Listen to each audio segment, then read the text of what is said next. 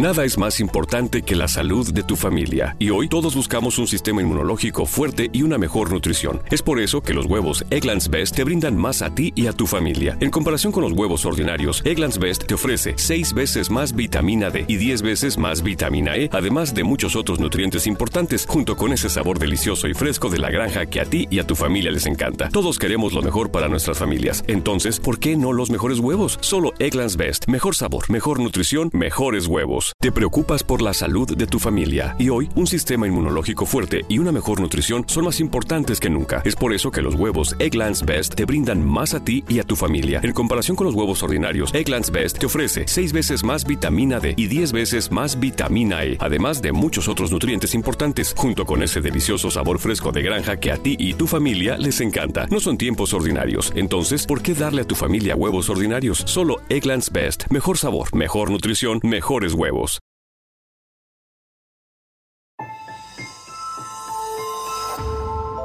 Durante años se pensó que el Yeti vivía en los Himalayas. ¡Bienvenidos al Himalaya! Hoy, después de una extensiva investigación, sabemos que no es así. El Yeti está en México. Y este es su espacio. Yo, check this out. Good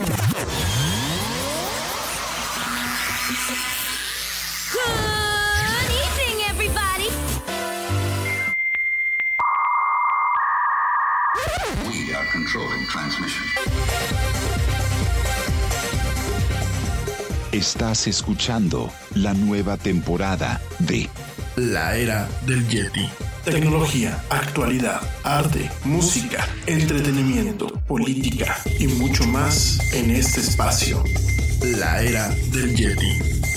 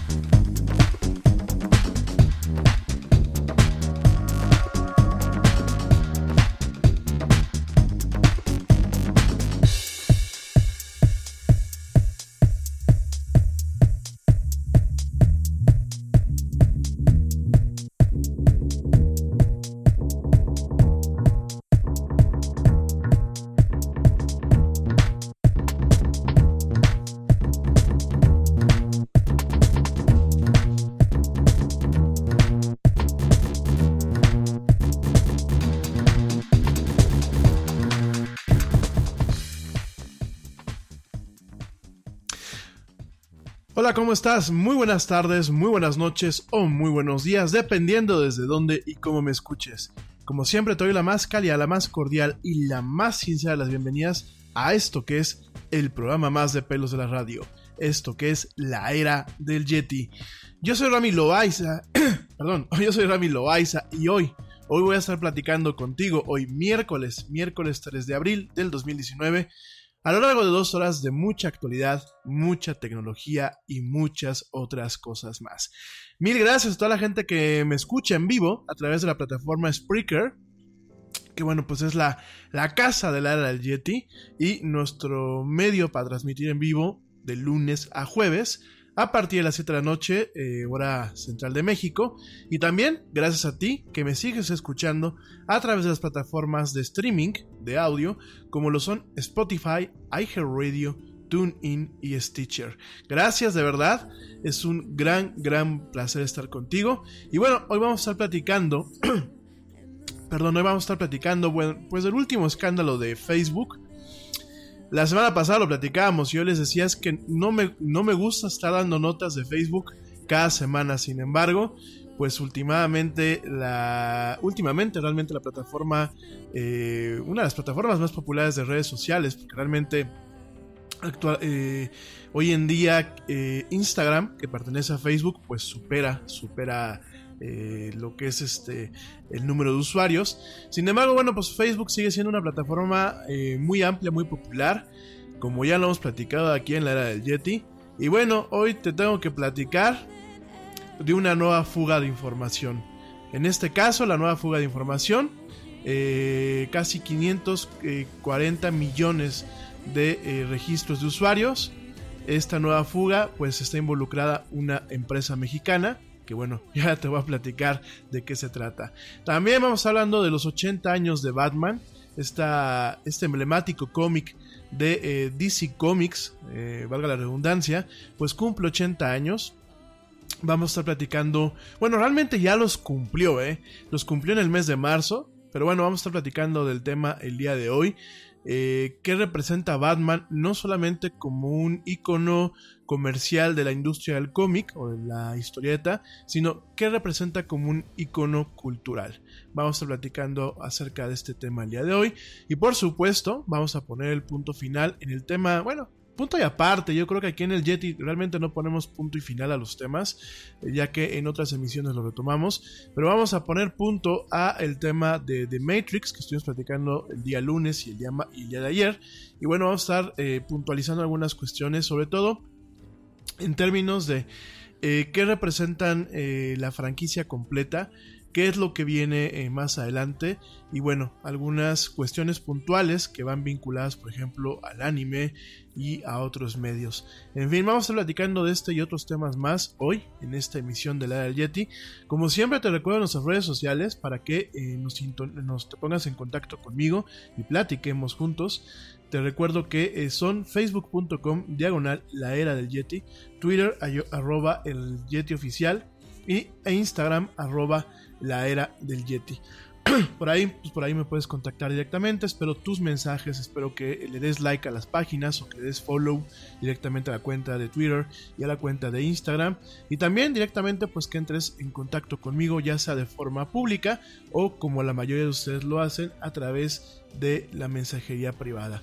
Bueno, también eh, de una vez quiero aprovechar eh, para mandar saludos, para mandar saludos a la gente que me escucha en México, en España, en los Estados Unidos, principalmente en los centros comunitarios impulsados por la iniciativa para la divulgación de la cultura latina allá en los Estados Unidos, en este país, con sedes en Houston, Texas, Nueva York, Nueva York y Atlanta, Georgia. Gracias, gracias a la gente que me escucha por allá, gracias a la gente que me escucha en España, eh, sobre todo, bueno, pues desde Torrevieja, España, desde Barcelona, eh, desde Zamora, desde Madrid. Mil, mil gracias. Saludos a mi amiga eh, Meme, que seguramente me escucha por allá. Te mando un, besazo, querida amiga, y un fuerte abrazo.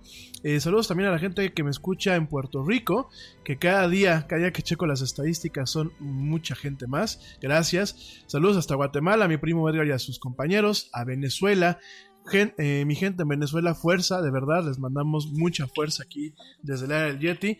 He intentado contestar algunas de sus preguntas, sobre todo en el tema de cómo evitar la censura en el plano digital. Espero que les esté sirviendo. De cualquier forma, bueno, ya tienen mi eh, forma de comunicarse.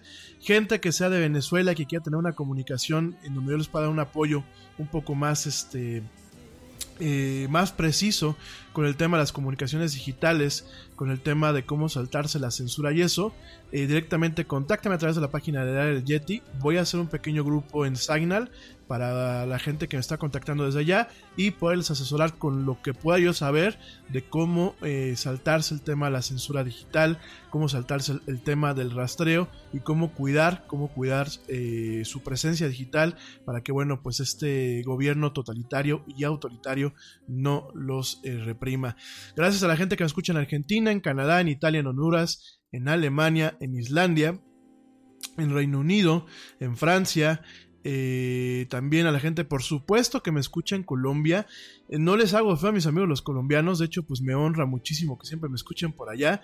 Entonces, este, les mando un saludo también a la gente que me escucha en, Ecuador, eh, eh, también a, a mi gente que me escucha en León. A mi familia que está allá en León también le mando un, saludo, un saludo y un agradecimiento.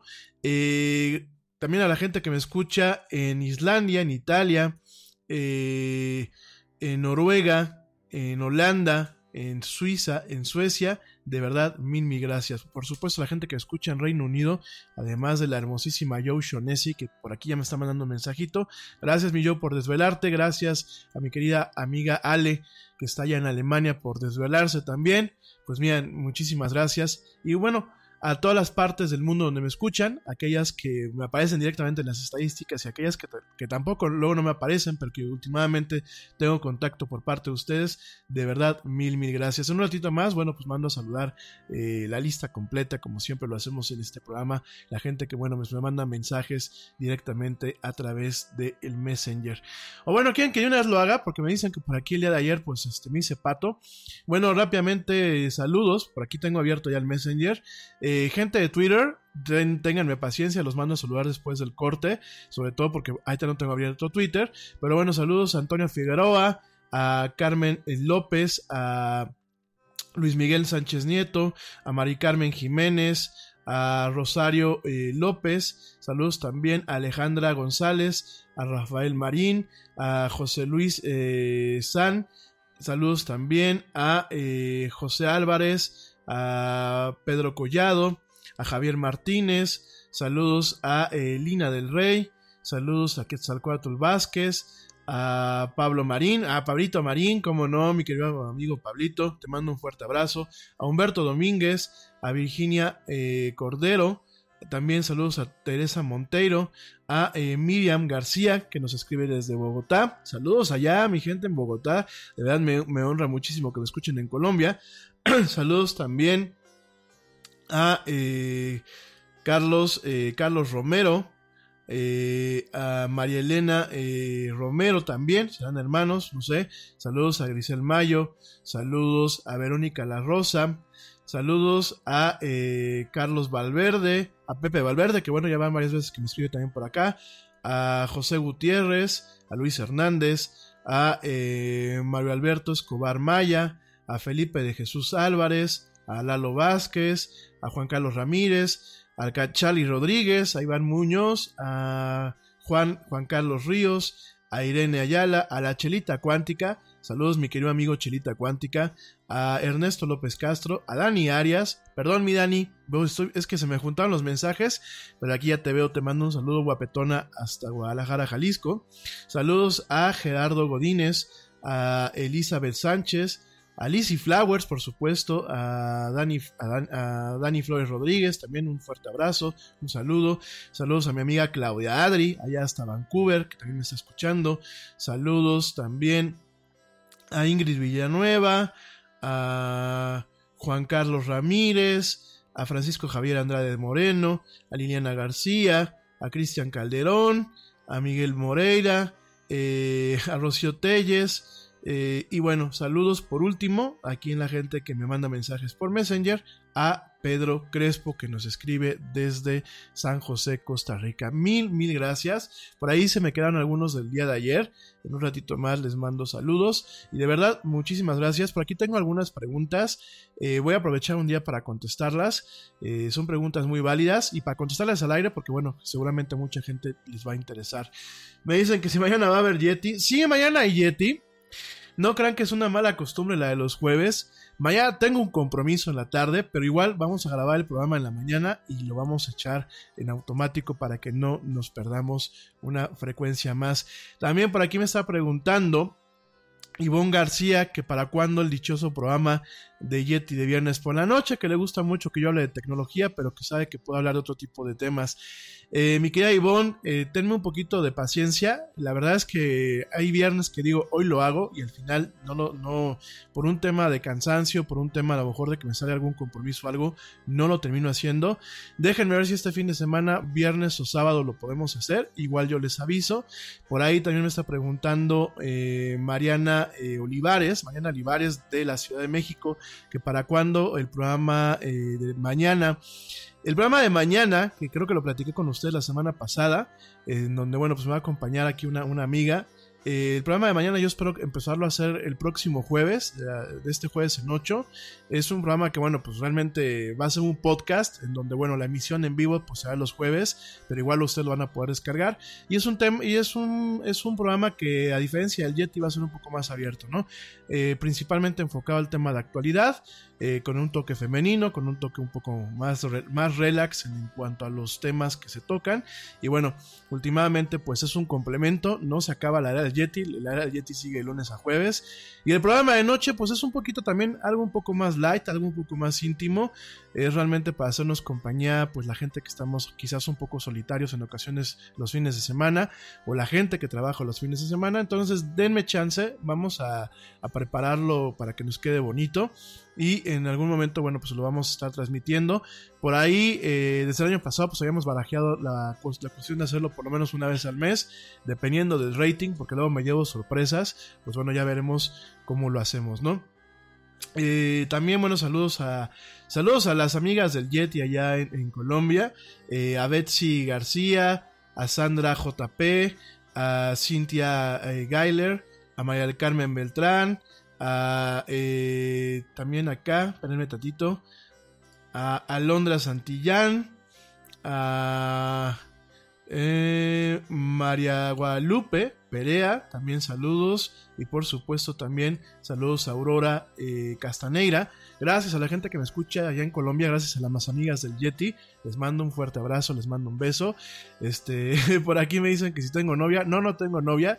Entonces, este, bueno, pues cuando me dé una escapada por allá, pues ya me podrán ahí disfrutar. Nada más, miren, nada más que coqueto el Rami, pero bueno.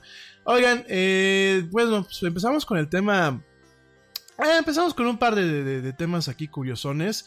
Este, principalmente quiero comentarte que, bueno, pues aquí en México y en algunas partes del mundo, la preventa de los boletos de The Avengers eh, fue, pues, pienso yo que un éxito, aunque aquí en México, pues, tiró hasta las plataformas digitales.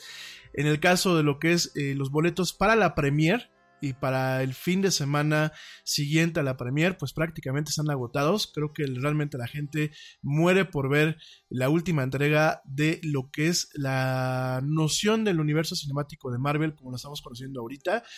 Directamente, pues en México, en el caso de Cinepolis y Cinemex, las plataformas se cayeron. Eh, hubo mucha gente que no alcanzó a comprar su boleto.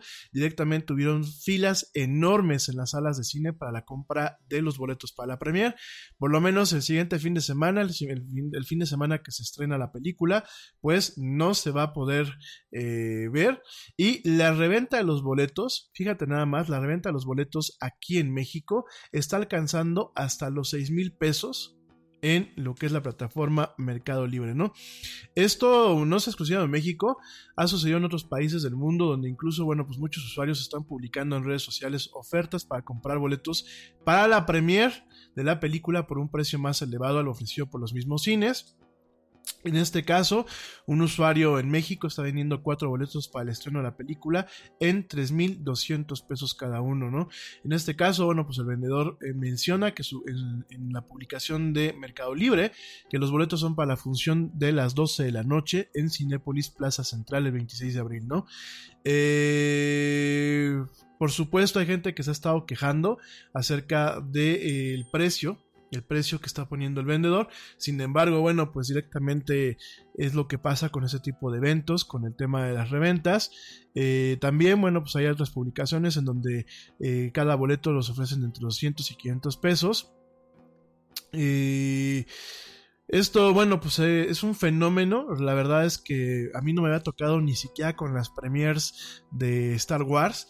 La verdad yo creo que en ese sentido pues Disney ha de estar este, muerto de la risa y eh, frotándose las manos como eh, directamente como el señor Burns de Los Simpsons, diciendo excelente, creo que realmente le ha salido muy bien la jugada.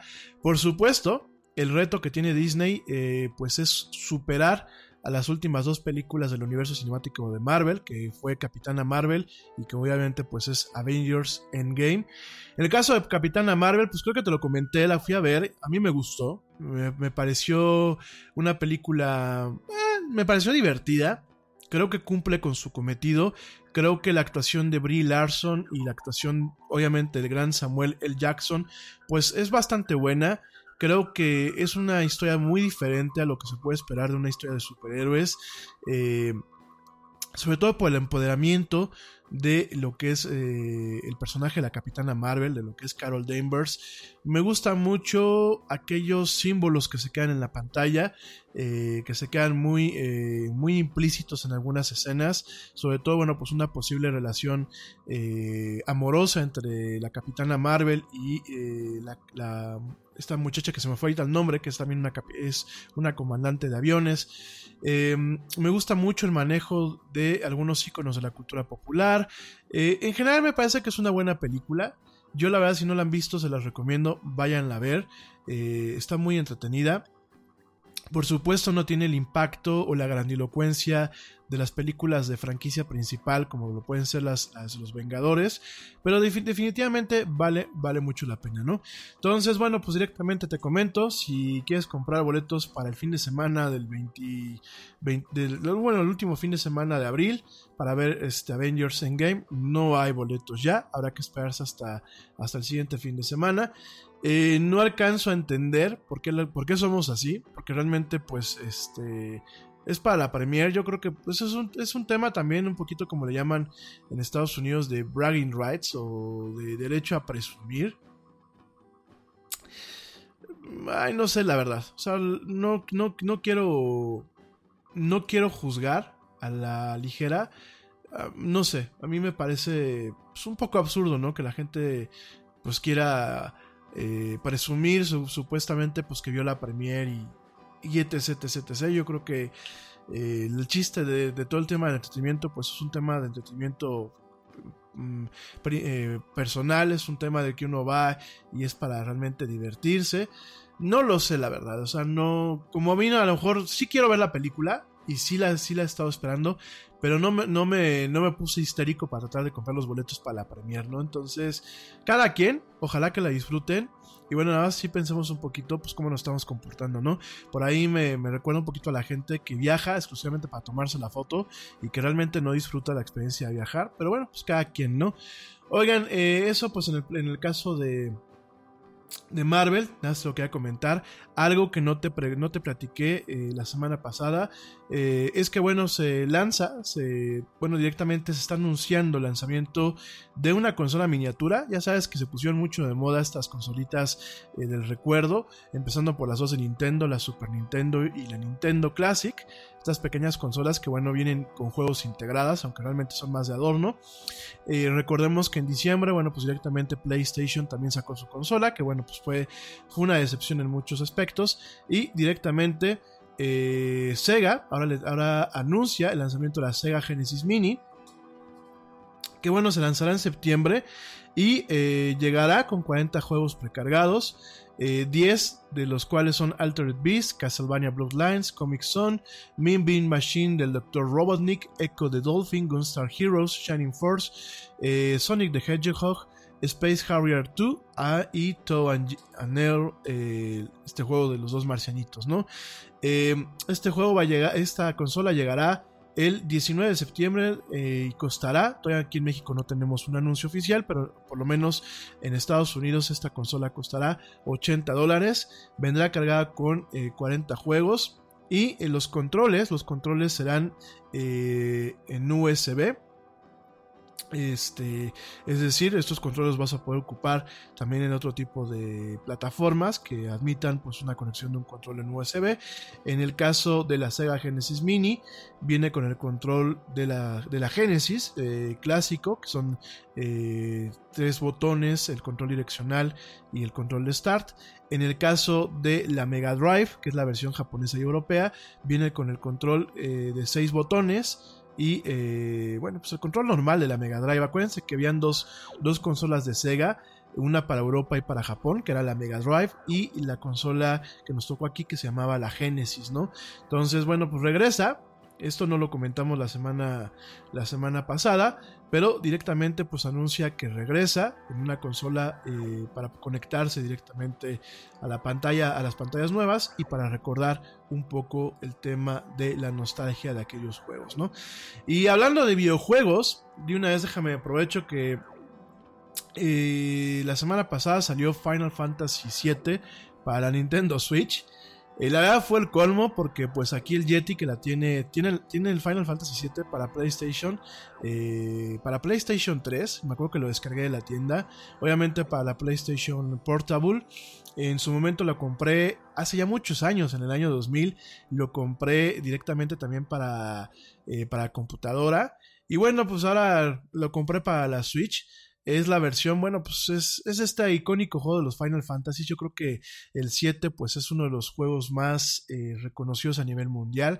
La franquicia pues ha sido muy importante y tuvo de hecho pues un, eh, un punch después de la salida de este juego para la PlayStation, que te recuerdo fue el primer juego que salió de esta empresa que es Square Enix en aquel entonces para una consola que no fuera una consola de Nintendo. Y bueno, directamente... Eh, eh, salió la semana pasada para la Switch. Eh, una versión eh, que pues es derivada de la versión más, más reciente para, para la PC. tiene gráficos mejorados, tiene algunas cuestiones para acelerar un poquito el juego.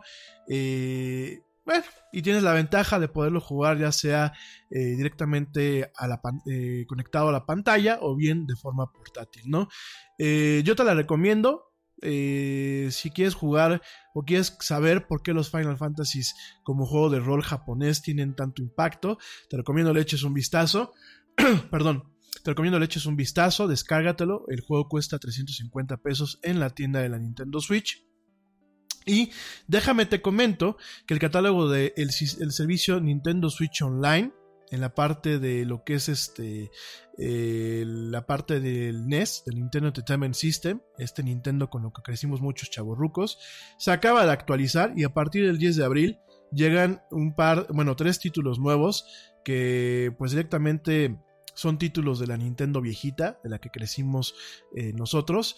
En este caso llega Super Mario Bros. de los Levels, Punch Out featuring Mr. Rim y Star Soldier. Estos tres juegos llegan, llegan directamente eh, a, esta, a este, esta plataforma de juegos viejos de la Nintendo Switch Online.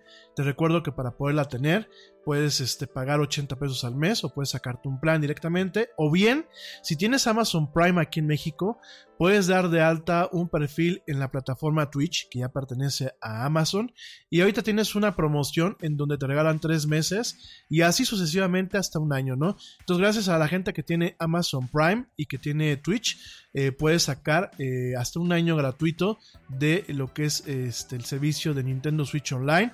Eh, te voy a pasar las instrucciones a través de nuestras redes sociales para que lo contemples, ¿no? Eh, en este caso, bueno, pues son tres juegos. Eh, uno, pues es el Super Mario Bros. japonés, el Super Mario Bros. 2 japonés, que es un, es un Super Mario Bros. mucho más difícil. Es un juego que no salió en América hasta las colecciones que salieron para la Super Nintendo y otras plataformas. Nada es más importante que la salud de tu familia. Y hoy todos buscamos un sistema inmunológico fuerte y una mejor nutrición. Es por eso que los huevos Egglands Best te brindan más a ti y a tu familia. En comparación con los huevos ordinarios, Egglands Best te ofrece 6 veces más vitamina D y 10 veces más vitamina E, además de muchos otros nutrientes importantes, junto con ese sabor delicioso y fresco de la granja que a ti y a tu familia les encanta. Todos queremos lo mejor para nuestras familias. Entonces, ¿por qué no los mejores huevos? Solo Egglands Best. Mejor sabor, mejor nutrición, mejores huevos. Nada es más importante que la salud de tu familia. Y hoy todos buscamos un sistema inmunológico fuerte y una mejor nutrición. Es por eso que los huevos Egglands Best te brindan más a ti y a tu familia. En comparación con los huevos ordinarios, Egglands Best te ofrece 6 veces más vitamina D y 10 veces más vitamina E, además de muchos otros nutrientes importantes, junto con ese sabor delicioso y fresco de la granja que a ti y a tu familia les encanta. Todos queremos lo mejor para nuestras familias. Entonces, ¿por qué no los mejores huevos? Solo Egglands Best. Mejor sabor, mejor nutrición, mejores huevos. Formas. Es un juego bastante, bastante pesado. Porque inclusive tienes hongos que te, te van quitando este, vidas. Entonces, y muy difícil los brincos y muy difícil los niveles. Pero bueno, sale Super Mario Bros. de los Levels o el Super Mario Bros. 2 original, el que salió en Japón. Ese va a estar disponible a partir del 10 de abril en lo que es la consola Nintendo virtual. Allá en el- como parte del servicio de la Nintendo Switch Online. Eh, Punch Out directamente featuring Mr. Dream, que en aquel entonces era pues, Mike Tyson. Este Punch Out, que era un juego de, boxeo, pues directamente sale. eh, también, y Star Soldier, que bueno, pues es un juego como de disparos que originalmente solamente salió en Japón. Y bueno, pues es un juego bastante interesante, en donde pues directamente, ya sabes, la trama es eh, combatir, combatir directamente a fuerzas eh, fuerzas ali- alienígenas utilizando tu navecita y combatiendo contra eh, pues diversos este, enemigos de alto nivel y diferentes escenarios, ¿no? Entonces, bueno, para que lo sepas y para que sepas, Final Fantasy VII ya está disponible en lo que es la plataforma de eh, la Nintendo Switch. Echen un ojo, también está disponible para Xbox y para PlayStation 4. Y realmente eh, me parece interesante que le echen un, ojito a la gente que quiera saber por qué Square Enix se volvió tan popular. Eh, también por ahí ya está disponible el episodio, este, el último episodio, el último contenido eh, eh, descargable de eh, lo que es el Final Fantasy XV, el episodio, ay, ¿cómo se llama? Este, espérame, te digo cómo se llama este personaje. Es el, el- el- en este, en este, en este último episodio de esta franquicia. Eh, se me fue el nombre del personaje. Es el eh, eh, eh, Ardyn, perdón. El último episodio del Final Fantasy XV, que te acuerdas que bueno, varias, este, pues varios episodios complementarios a lo que es el juego, varios co- de- contenidos descargables. Directamente se llama Episode Ardyn, en donde bueno, pues, sales jugando como el, el patrón del patrones del juego, el- el enemigo y el villano. Te toca jugar como él y te toca entender su historia. Eh, muy de la mano de los Final Fantasies, pues vemos a un villano, que es un villano multidimensional, que originalmente no era un villano. Entonces, bueno, eh, la semana pasada salió, salió directamente este juego, el domingo de la semana antepasada, el domi- no, perdón, el lunes 25 de marzo, ay, salió el día de mi cumpleaños, yo ni me enteré, la verdad es que ahorita estoy viendo aquí la nota de prensa, entonces nada más para recordártelo, eh, a ti que, que compraste el Final Fantasy XV, bueno, pues directamente está este último episodio que complementa, complementa toda la historia, realmente le da un poco más de profundidad y es, pues de alguna forma, no quiero decir broche de oro, creo, quiero pensar que bueno, pues es el broche, el broche final para esta eh, atormentada eh, edición de lo que es esta franquicia del Final Fantasy. Y bueno, pues eh, nada más para que lo tomes en cuenta. Eh, yo vi los trailers, me pareció muy interesante pues ver el el- la posibilidad de entender por qué el villano, el villano del juego, realmente pues es el villano.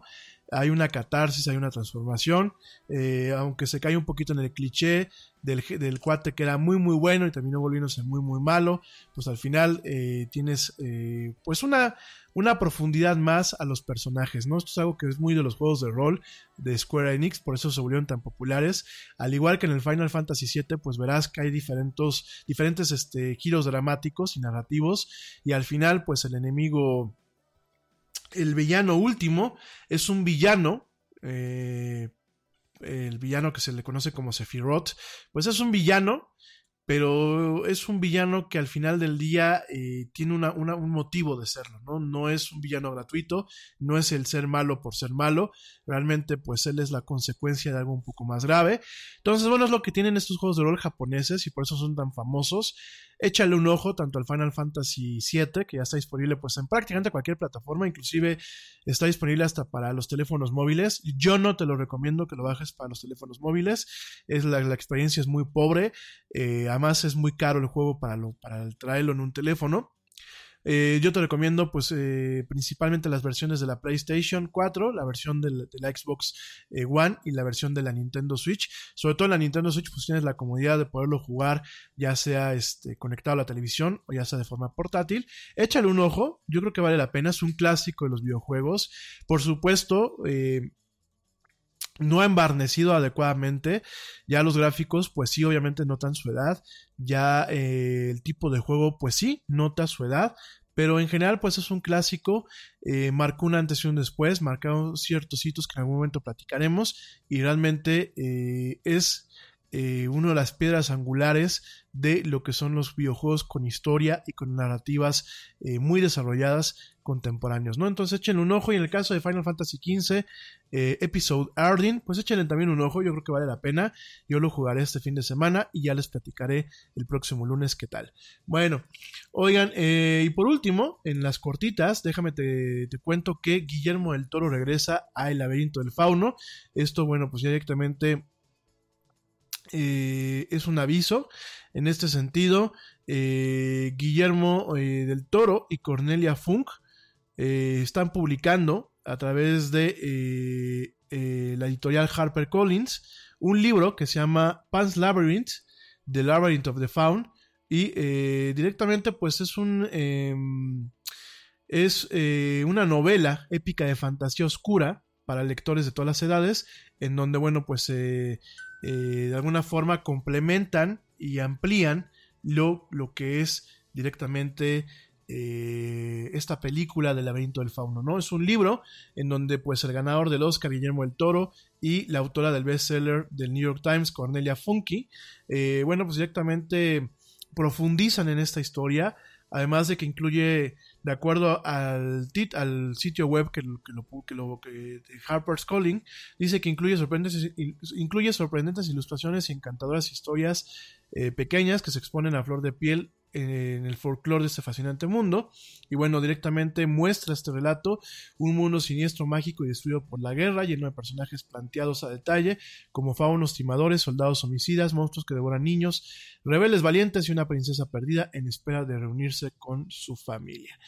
Eh, directamente, pues la publicidad lo manejan como Return to the Labyrinth y este libro eh, se espera que llegue el 2 de julio del 2019. Es un, ojalá nosotros pensamos que iba a haber una película, no, realmente pues es el regreso de eh, eh, el regreso al laberinto, pero a través de una novela. estamos viendo aquí el libro en la nota de prensa y bueno, pues es un libro que se ve gordito y que realmente le va a dar mucha profundidad a esta gran película que es El laberinto del, del, del, diga, perdón. Eh, por último, déjame te comento en las notas chiquitas antes de irnos un corte y, regresar para platicar de los temas eh, más amplios. Eh, recientemente revelan el, el tráiler oficial de la película The Joker, en donde, bueno, pues esta película con Joaquín Phoenix es una película en donde veremos cómo surge a partir de eh, lo que es el personaje de Alfred, eh, directamente, perdón, no es Alfred, es Albert. Eh, directamente, bueno, pues el personaje de Albert tendrá una catarsis, una catarsis singular para convertirse en el Guasón o el Joker. Esta película, bueno, pues sale directamente Joaquín Phoenix. Se estrena el 4 de octubre. El tráiler, pues es un tráiler muy deprimente. No lo digo de mal, creo que la película pinta muy bien. Creo que eh, es una película que nos va a mostrar esta parte muy oscura de lo que es este personaje, que ya de por sí es un personaje muy oscuro, así como Batman, ¿eh? déjame te digo que bueno, el mismo Batman es un personaje muy oscuro, como lo platicaremos hoy, pero definitivamente lo que es eh, el Guasón, el Joker y sobre todo las encarnaciones que se casan con el cómic. No tanto la versión de Richard, de Jack Nicholson y la, la versión de Hugh Ledger. O sea, no realmente el personaje que viene en, el cómic y en algunas partes como The Killing, The Killing Smile. Eh, directamente son, es un personaje muy complejo, es un personaje eh, sumamente oscuro, un personaje que yo creo que saca lo peor de Batman, un personaje que definitivamente plasma en muchos aspectos lo peor del ser humano. El Joker eh, representa aún en un plano simbólico, representa, yo creo que, pues lo peor de nosotros mismos, ¿eh? Algunas características como la mentira, la soberbia, el cinismo, eh, la indolencia, la frialdad, bueno, pues directamente se ve y creo que The Joker, esta película en donde pues, veremos cómo realmente es una película eh, de decadencia, no es, una, no es una película con un final feliz, es una película donde vemos pues a uno de los personajes más oscuros de la cultura popular y de los cómics, pues directamente, inclusive está, está eh, categorizada la película como un thriller psicológico. Y bueno pues directamente esta película se piensa que va a ser la primera de una serie de películas de DC que están separadas del universo extendido de DC, este universo principal donde aparece Superman, la Mujer Maravilla, Aquaman. La película está siendo dirigida por Todd Phillips con un guion eh, coescrito con Scott Silver y directamente eh, protagoniza Joaquín Phoenix como el Guasón o como el Joker, junto con Robert De Niro, Sassy Beats, Bill Camp, Frances Conroy, Brett Cullen, Glenn Fletcher, Douglas Hodge, Mark Maron, John, eh, Josh Pice, Shia Wingham y Brian Tyree Henry, ¿no? Esta película, bueno, pues directamente y de acuerdo al tráiler, ocurrirá en 1981. Eh, seguimos no a Albert ni a Alfred, a Arthur Fleck, perdónenme, Arthur Fleck, que bueno, pues es directamente un comediante eh, fracasado que se vuelve loco y, se, y, de alguna forma, bueno, pues empieza una vida de crimen y caos en Ciudad Gótica, ¿no? Eh, bueno, el tráiler pinta interesante, inclusive la forma en la que Joaquín Phoenix sale no solamente caracterizando la parte más oscura del personaje, sino inclusive a nivel de lenguaje corporal, a nivel de inclusive de forma corporal. De hecho, hay unas escenas donde se ve Joaquín Phoenix totalmente flaco, se le ven inclusive las costillas y los huesos de la espalda. Eh, muy impactante, muy... Eh, muy cruda la, representación. De hecho, bueno, pues Joaquín Phoenix perdió una muy buena cantidad de peso en la preparación del personaje. En este caso, pues eh, aparentemente eh, nos va a tocar ver eh, un personaje muy histriónico, un personaje sumamente realista. Entonces, bueno, nos toca ver eh, tanto Joaquín Phoenix como, bueno, pues Arthur Fleck, el Joker, a Robert De Niro como Murray Franklin, eh, que, bueno, pues es un anfitrión eh, de un programa de radio o de televisión, que, bueno, pues directamente es el que se encarga de que caiga en desgracia Arthur Fleck. Sassy Beats, que es Sophie Dumont, que, bueno, pues es el interés romántico de Arthur. Bill Camp como un oficial de policía del Departamento de Policía de Ciudad Gótica, eh, Frances Conroy como la mamá de Arthur, Penny Fleck, eh, Brent Cullen como el papá de Bruce Wayne, eh, él sale como Thomas Wayne, que bueno, pues directamente en este caso se está postulando para ser gobernador de la ciudad, de ciudad gótica. Y bueno, a diferencia del material original, en este caso, pues eh, Brett Cullen, en este caso Thomas Wayne, pues juega un papel en los orígenes del Joker y es pues bueno, menos un personaje menos simpático, menos, eh, menos agradable que en otras encarnaciones, ¿no? Glenn Fletcher como un comediante, Shia Wingham como otro oficial del, Departamento de Policía de Ciudad Gótica, eh, Da- Dante Pereira Olson como Bruce Wayne, como el hijo de, de, de Thomas Wayne y que en su momento se volverá Batman, Douglas Hodge como Alfred Pennyworth, el mayordomo de la familia Wayne, Mark Maroon como Ted Marco, Brian Tyree Henry como una enfermera y Brian Callen como una stripper, ¿no? Entonces, bueno, pues directamente es una película que el tráiler eh, tiene un muy buen manejo. eh, creo que tiene un, un toque demasiado oscuro en el manejo del color. eh, pienso yo que pues una película prometedora y bueno, pues habrá habrá que ver eh, realmente cómo, cómo sale esta película el 4 de octubre, el 4 de octubre del 2019 que se estrenará, ¿no? Ya platicaremos, regresando al corto, un poquito de quién realmente es el Joker, eh, un poquito en el contraste de lo que es pues la creación de lo que es Batman a sus 80 años, y bueno, todo eso y más regresando del corte de este corte que, que, pues me voy rapidísimo. Te recuerdo nuestras redes sociales, facebook.com diagonal la era del Yeti, Twitter arroba el Yeti oficial e Instagram arroba la era del Yeti. No me tardo nada, estamos en esta noche de miércoles eh, 3 eh, de abril del 2019 en esto que es la era del Yeti. Ya vuelvo.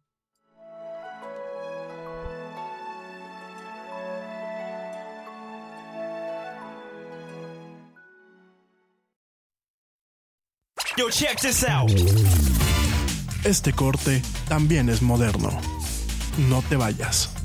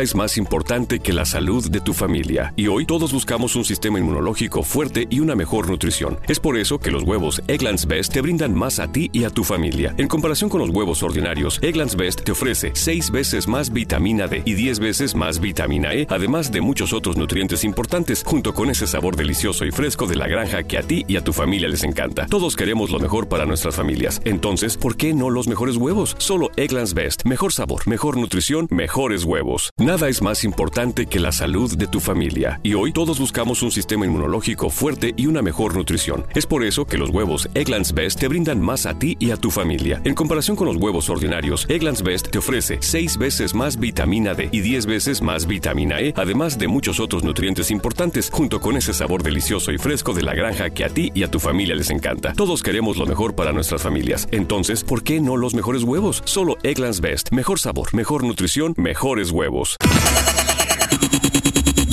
Thank you.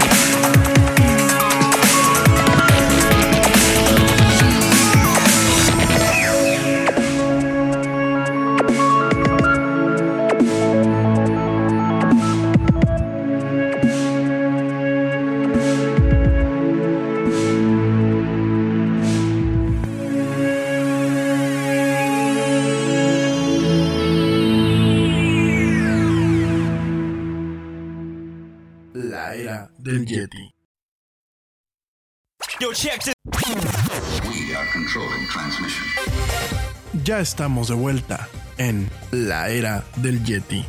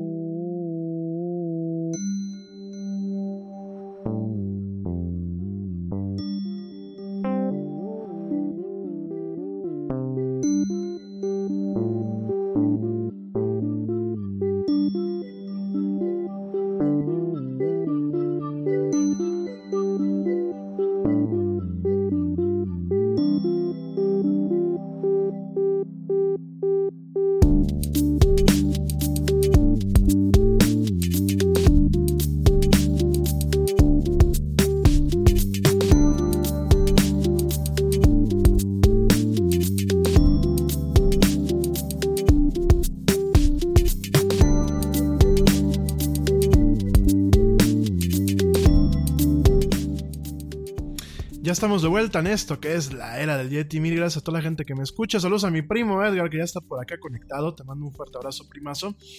Y bueno, vamos a pasar con las notas del día. Pam, pam, pam, pam. Bueno, déjame te comento que eh, investigadores en la firma de seguridad eh, UpGuard descubrieron eh, dos bloques o dos eh, bases de datos de información de usuario de Facebook sin proteger, pues tranquilamente ahí en, los, en, una, en una de las nubes elásticas de almacenamiento de Amazon, directamente en una de estas cuentas, sin ninguna clase de contraseña, sin ninguna clase de seguridad avanzada. Ahí, ahí estaba toda esta base de datos que, eh, bueno, pues ex- ex- expone a cientos de millones de récords eh, o de registros acerca de usuarios, incluyendo sus nombres, sus contraseñas, sus comentarios, sus intereses y a qué cosas le han dado like, entre otras cosas. Estos sets de datos han sido, fueron, fueron subido- subidos en su momento al sistema de la nube de almacenamiento de Amazon por dos diferentes desarrolladores de Facebook. Eh, en este caso, pues es la segunda, es la bueno, más bien es la última evidencia de que cuando Facebook comparte información de usuarios con eh, terceras personas, realmente ya no tiene control de dónde termina esta información y de cómo o qué tan segura eh, de- o, de qué forma tan segura se puede almacenar, ¿no? Esto ya lo vimos ayer pasado con el, con el escándalo de Cambridge Analytica. eh, también lo vimos, pues en su momento con otras aplicaciones. Lo hemos visto estas últimas semanas con el tema de que los empleados de Facebook tenían acceso a nombres de usuario y contraseñas. En fin, en este caso, pues es una fuga más. Eh, son cerca de 540 millones de registros de usuarios de Facebook, que te lo vuelvo a repetir, que incluye nombres, nombres de usuario, direcciones de correo electrónico, contraseñas, comentarios, intereses y eh, obviamente información de los amigos, de los amigos de los perfiles eh, a los que van vinculados y otra clase de información adicional que bueno directamente no se describe en lo que es de la base de datos, están ahí los campos, no se alcanzan a ver, pero bueno, aquí lo importante de esto es una semana más con cuestiones de Facebook. O sea, realmente Facebook no da, no da respiro con las notas. Cada semana, yo te lo decía la semana pasada y la antepasada, es una sorpresa nueva. Definitivamente creo que tenemos que empezar a cobrar conciencia. Si no la hemos cobrado, por favor, creo que es el momento de cobrar conciencia de a quién le estamos eh, soltando nuestra información confidencial y privada en muchos aspectos de qué forma la estamos soltando y sobre todo qué control nos da la plataforma cuando suceden este tipo de cosas, ¿no?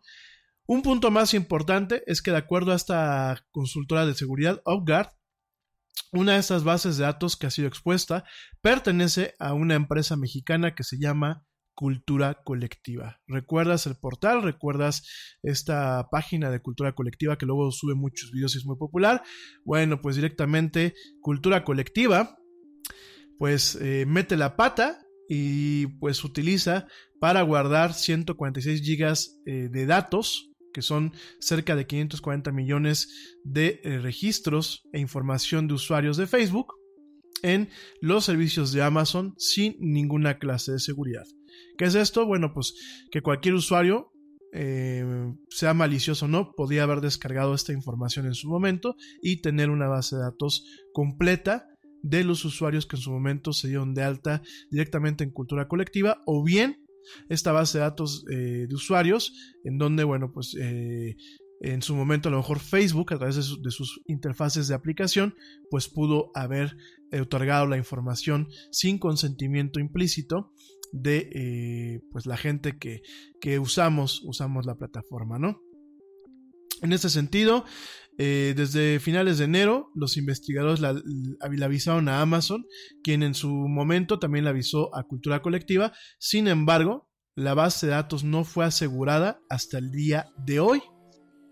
Esto eh, lo reporta UpGuard hasta que Bloomberg contactó a Facebook, el medio Bloomberg, y le avisó que directamente le dijera a Cultura Colectiva que tenía una base de datos de usuario totalmente abierta y eh, pues al aire, ¿no? O sea, en el entorno eh, salvaje, ¿no?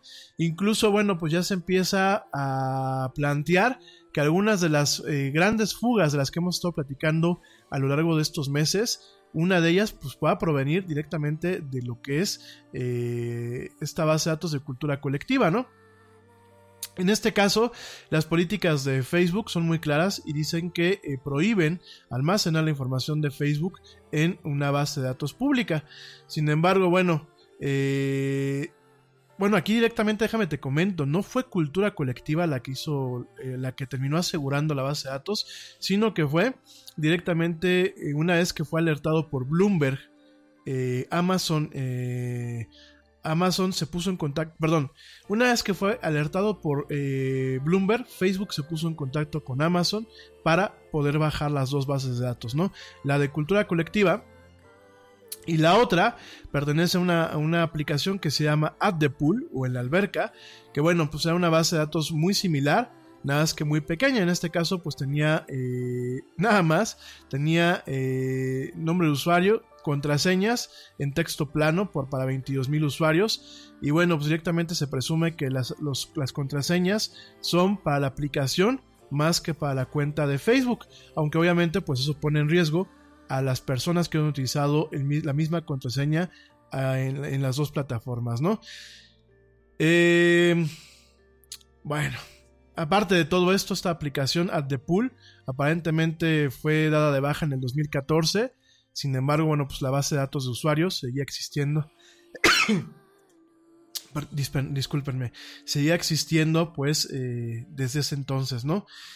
Eh, bueno, ¿qué te puedo platicar? El vocero de Facebook dijo que la compañía continúa eh, investigando eh, el alcance y el impacto de la información que estuvo disponible y bueno, cuántas personas podían haber sido impactadas, ¿no? En este sentido, bueno, pues es congruente con lo que en su momento Facebook prometió después de la eh, fuga de datos de Cambridge Analytica y bueno, en ese sentido, Facebook ha ya suspendido cientos de aplicaciones en la plataforma, eh, mostrando alguna preocupación por cómo eh, los dueños de esas aplicaciones han eh, de alguna forma salvaguardado, se han comprometido con la seguridad de los datos que están en, en estas bases de datos, ¿no? Eh, sin embargo, bueno, los, eh, los analistas de UpGuard, esta empresa que pues fue la que se encontró con estas bases de datos, han eh, hecho cuestionamientos acerca de si Facebook realmente está investigando de forma adecuada, cómo la información que ellos suministran, esta información completa, está siendo almacenada por terceras personas, como en el caso de Cambridge Analytica y bueno, pues ahora recientemente, en el caso del mismo Facebook, que lo platicábamos hace unas semanas, con el manejo de eh, nombres de usuario y contraseñas en texto plano. Y pues, ¿qué más te puedo decir? Miren, la verdad es que es muy desafortunado y creo que en el caso de cultura colectiva, creo que tendremos que ponernos nosotros como usuarios las pilas y todos aquellos que en algún momento seguimos la plataforma o seguimos este portal, directamente dejar de seguirlo y exigirle una, pues una eh, una explicación al respecto, un compromiso de, transparentar qué clase de información tienen ellos y sobre todo también pues un compromiso de eh, realmente eh, qué o, de, que realmente sea claro, transparente de también cómo ha utilizado esa información, ¿no? Porque yo me atrevo a pensar que alguien como cultura colectiva pues esa información no la quería para ellos, me atrevo a pensar que directamente las bases de datos las vendió a diferentes empresas. Y bueno, no dudemos que por ahí por eso tenemos este friegue y friegue a bancos, a prestamistas, a empresas de aerolíneas como Volaris, que como friega con sus tarjetas de, crédito y con sus este, boletos. Digo, a mí me marcan hasta dos o tres veces al día Volaris, e Interjet y este y HCBC y eh, ¿cómo se llama este otro banco? Que también es una molestia. Este eh, se me fue el nombre del otro banco. No, no es Ixe, porque acuérdense que Ixe ya no existe. Es Banorte.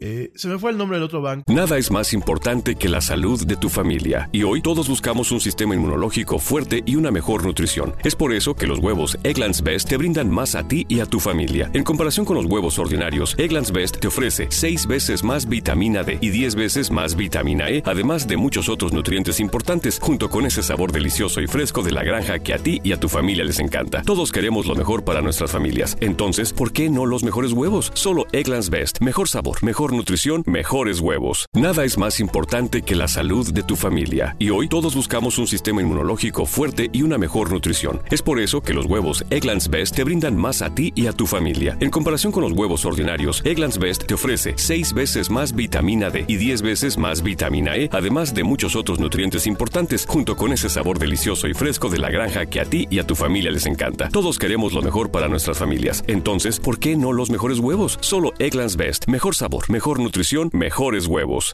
Este, pero bueno, son friegue y friegue y friegue y friegue. Y mucha de esta información, a lo mejor ni siquiera nosotros la suministramos directamente al proveedor de la aplicación. Muchos de estos pues eran los, los conectes o las APIs como las tenía eh, dadas de alta directamente Facebook. Y la forma de proporcionar información a patrocinadores que les dejan mucho dinero, como en este caso, bueno, pues directamente lo que es este cultura colectiva. Yo creo que directamente pues habría que mentarles la madre. De hecho, bueno, yo estoy viendo ahorita su, página en Facebook y ya hay mucha gente molesta. Ya hay gente que pues directamente está pidiendo que pues que presenten un comunicado, ¿no? Que presenten un comunicado, que digan eh, directamente pues qué onda con esa información que realmente den la cara y sobre todo que nos intenten asegurar en algún momento, pues que sigue, ¿no? O sea, eh, no solamente es que tengamos esta información que se filtró, no solamente que hayan sido tan eh, irremediablemente irresponsables, sino, ah, bueno, ya está aquí un comunicado, déjenme te lo leo, ya me está aquí mandando alguien de la empresa el comunicado. Dice que, bueno, directamente Cultura Colectiva, un medio digital de comunicación comprometido con su audiencia, se preocupa por la privacidad y la seguridad de la información de sus usuarios. Todos los datos disponibles públicamente que nos comparte Facebook y que obtenemos de las fanpage que administramos como medio digital de comunicación es pública, no es sensible, lo cual es una mentira, pero bueno, no es sensible y es información que cualquier usuario de Facebook puede ver. Utilizamos esa información para mejorar la experiencia de los usuarios en nuestro sitio web, así como generar contenido que sea atractivo e inspire a nuestras audiencias. El equipo de UpGuard Cyber Risk reveló que algunas de nuestras bases de datos que contienen información disponible de manera pública estuvieron expuestas. Esto no es cierto. Esto no es información de manera pública, pero bueno. Entre los que se incluyen 540 millones de interacciones como likes, comentarios y reacciones. Sin embargo, entre ellos no se incluye información privada o confidencial como correos electrónicos o contraseñas, ya que no, no tenemos acceso a este tipo de datos. Así que la privacidad y seguridad de nuestros usuarios no están en riesgo. Estamos conscientes de los usos que pueden tener los datos actualmente, así que hemos reforzado nuestras medidas de seguridad para proteger los datos y la privacidad de los usuarios de nuestras fanpage en Facebook. Estamos comprometidos con cumplir las reglas de Facebook y también con proteger los datos y la privacidad de nuestros usuarios en cualquier momento, ¿no? Eh, no sé, la verdad. Eh, es una nota muy pobre. Es una nota, la verdad, eh, bastante, bastante eh, llena de lagunas y bastante, bastante llena de falsedades, porque la información que se presenta y que nos tocó ver por parte de la consultoría digital, pues es información eh, que tiene ciertos datos eh, confidenciales, no tanto el tema de las contraseñas, sobre todo el tema de no, cuentas de correo electrónico, información de likes, información de perfiles de usuario que no siempre son públicas, porque directamente eh, son datos que eh, pues eh, Facebook proporciona de forma de forma confidencial a, las empresas que tienen pues un, un, importante impacto en cuanto al patrocinio, un importante número de seguidores. Y Aquí yo creo que tenemos un problema, ¿no? Mucha gente no se lo tomó en serio, mucha gente pues dice que no pasa nada y volvemos a, lo mismo. Este tipo de empresas no tienen por qué tener estas bases de datos, no tienen por qué tener bases de datos que incluyen inclusive en algunos campos teléfonos, porque te recuerdo que cuando tú das de alta hoy en día una cuenta de Facebook, te pide un teléfono celular y ahí aparecen, porque en la información que nos presentó este eh, directamente esta empresa de consultoría, ahí aparece esta información entonces, eh, Upguard. Entonces, yo creo que hay que tener eh, mucho cuidado. Hay que, vuelvo a lo mismo, vuelvo a invitar a la gente que sigue duro y dale, duro y dale con llenar estas famosas quizzes eh, o estas famosas trivias en internet. De verdad los invito a que no lo hagan, porque están comprometiendo no solamente su información, sino la información de los demás. Vuelvo a invitar a toda la gente que luego le gusta darse de alta en este tipo de páginas, que para estar enterados o que participa en sus trivias o que interactúa de una forma más allá de los comentarios y de la funcionalidad básica que tiene Facebook, vuelvo a invitar, no lo hagan gente. Y saben que ya no lo hagan ni siquiera por ustedes, a mí no me interesa que Facebook tenga, eh, bueno, que no que Facebook, porque obviamente Facebook tiene esa información, ¿no? Sino que una tercera eh, persona, una empresa, tenga esta información y que después no sabemos con esa información qué hace. Porque me queda claro que Cultura Colectiva ha de estar sacando dinero no solamente por las muestras y por los patrocinios que pueden tener en sus portales y en sus fanpages, sino también directamente por la venta de este tipo de bases de datos, que cuando tú estás en el, en el marketing y la publicidad, constantemente nos están llegando ofertas en donde te dicen, yo te vendo esta base de datos con estos usuarios, ¿no? E inclusive hay, hay empresas que te mandan una probadita, te mandan 100 registros, por ejemplo. Entonces, por favor, tengan mucho cuidado. Si no lo quieren hacer por ustedes, háganlo por la seguridad de, de sus amigos y de su familia. Háganlo de verdad eh, por todos ustedes en ese sentido. Hay que ser muy cuidadosos y creo que es el momento de empezar a buscar la forma de castigar a estas empresas, ¿no? Yo, ¿qué es lo que haría? Digo, estoy viendo la página de Cultura Colectiva, veo que ya mucho mundo en los comentarios, muchas personas en el comentario, en los comentarios, perdón, qué tonto ando el día de hoy, en los comentarios directamente vemos que la gente está eh, poniendo eh, links a las notas donde viene el tema de estos 540 millones de registros, eh, le están pidiendo explicaciones, Obviamente hay gente que se está poniendo muy agresiva, pero no basta eso, ¿no? Yo creo que directamente hay que dejar de seguir estas páginas, dejar de compartir contenidos. Eh, hay que exigirle a una autoridad como el INAI, bueno, eh, que diga como el IFAI aquí en México, que es el Instituto, el INAI, ¿no? Es el INAI, el, Instituto Nacional de Transparencia. Eh, creo que hay que exigirle acceso a la información, perdón. Creo que hay que exigirle que se ponga las pilas y que empiece a multar a Facebook. Porque claro, a ti te, te, te obligan eh, cuando tú tienes un sitio web, te obligan a tener una política de privacidad si vas a almacenar datos. Y hay gente que te puede levantar una denuncia y el INAI te deja te deja ahí una multa bastante amplia, ¿no? Pero Facebook no está cumpliendo con estas leyes de privacidad. No está teniendo de, no, no, está cumpliendo realmente con un tema de protección de datos.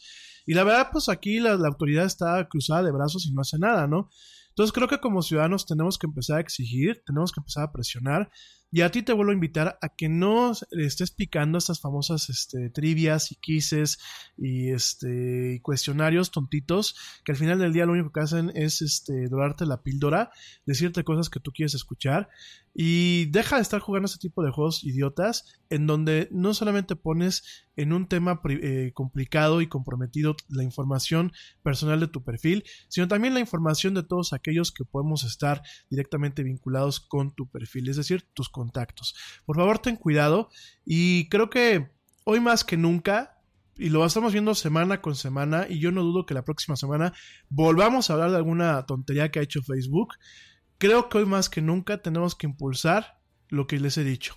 Una, un marco jurídico. Dos, organizaciones no, no, gubernamentales que puedan de alguna forma regular y hacer valer este, este marco jurídico. Y tres, empezar a manejar penas y multas para este tipo de empresas que no tienen ningún tipo de consideración con nuestra información privada. Y el problema Ah, mira, por ejemplo, aquí me está diciendo Edgarín de los loot boxes. Vamos a platicar también de eso en, algún momento. Los loot boxes en juegos como Fortnite, en juegos como Overwatch, en juegos como Call of Duty. Mi gente, de verdad, tenemos que empezar a impulsar un, un, tema que regule el tema de los loot boxes, el tema de ciertas interacciones digitales, el tema de las microtransacciones, inclusive hasta el tema de las App Stores, pero por supuesto aquí el tema del manejo de la información. Creo que hoy por hoy es un tema vital, es un tema sumamente importante. En este caso, déjame te lo vuelvo a hacer hincapié. Esta información, estos 540 millones de eh, registros estaban, fíjate nada más, estaban directamente eh, disponibles para ser descargados por cualquier persona. Aquí el problema no solamente es que se los vendas a empresas que muchas se pueden utilizar para temas de marketing y telemarketing. Aquí el problema es que esta base de datos haya caído en manos de gente con menos escrúpulos y que pueda ser usada para robo de identidad, para extorsión, para chantajes e inclusive para fines un poco más nefarios, como muchas lo hemos visto, la compra eh, bueno, la adquisición de cuentas eh, que en algún momento se pueden zombificar o se pueden convertir en cuentas bots y su uso armamentístico en temas de política y en temas eh, un poco más eh, profundos como es eh, el cambio de la opinión de, una, de un grupo de personas o una sociedad en torno a temas no solamente políticos sino en torno a temas peliagudos como el tema de la legalización de las drogas, el tema del aborto, el tema de, bueno de ciertos temas puntuales inclusive como el tema de la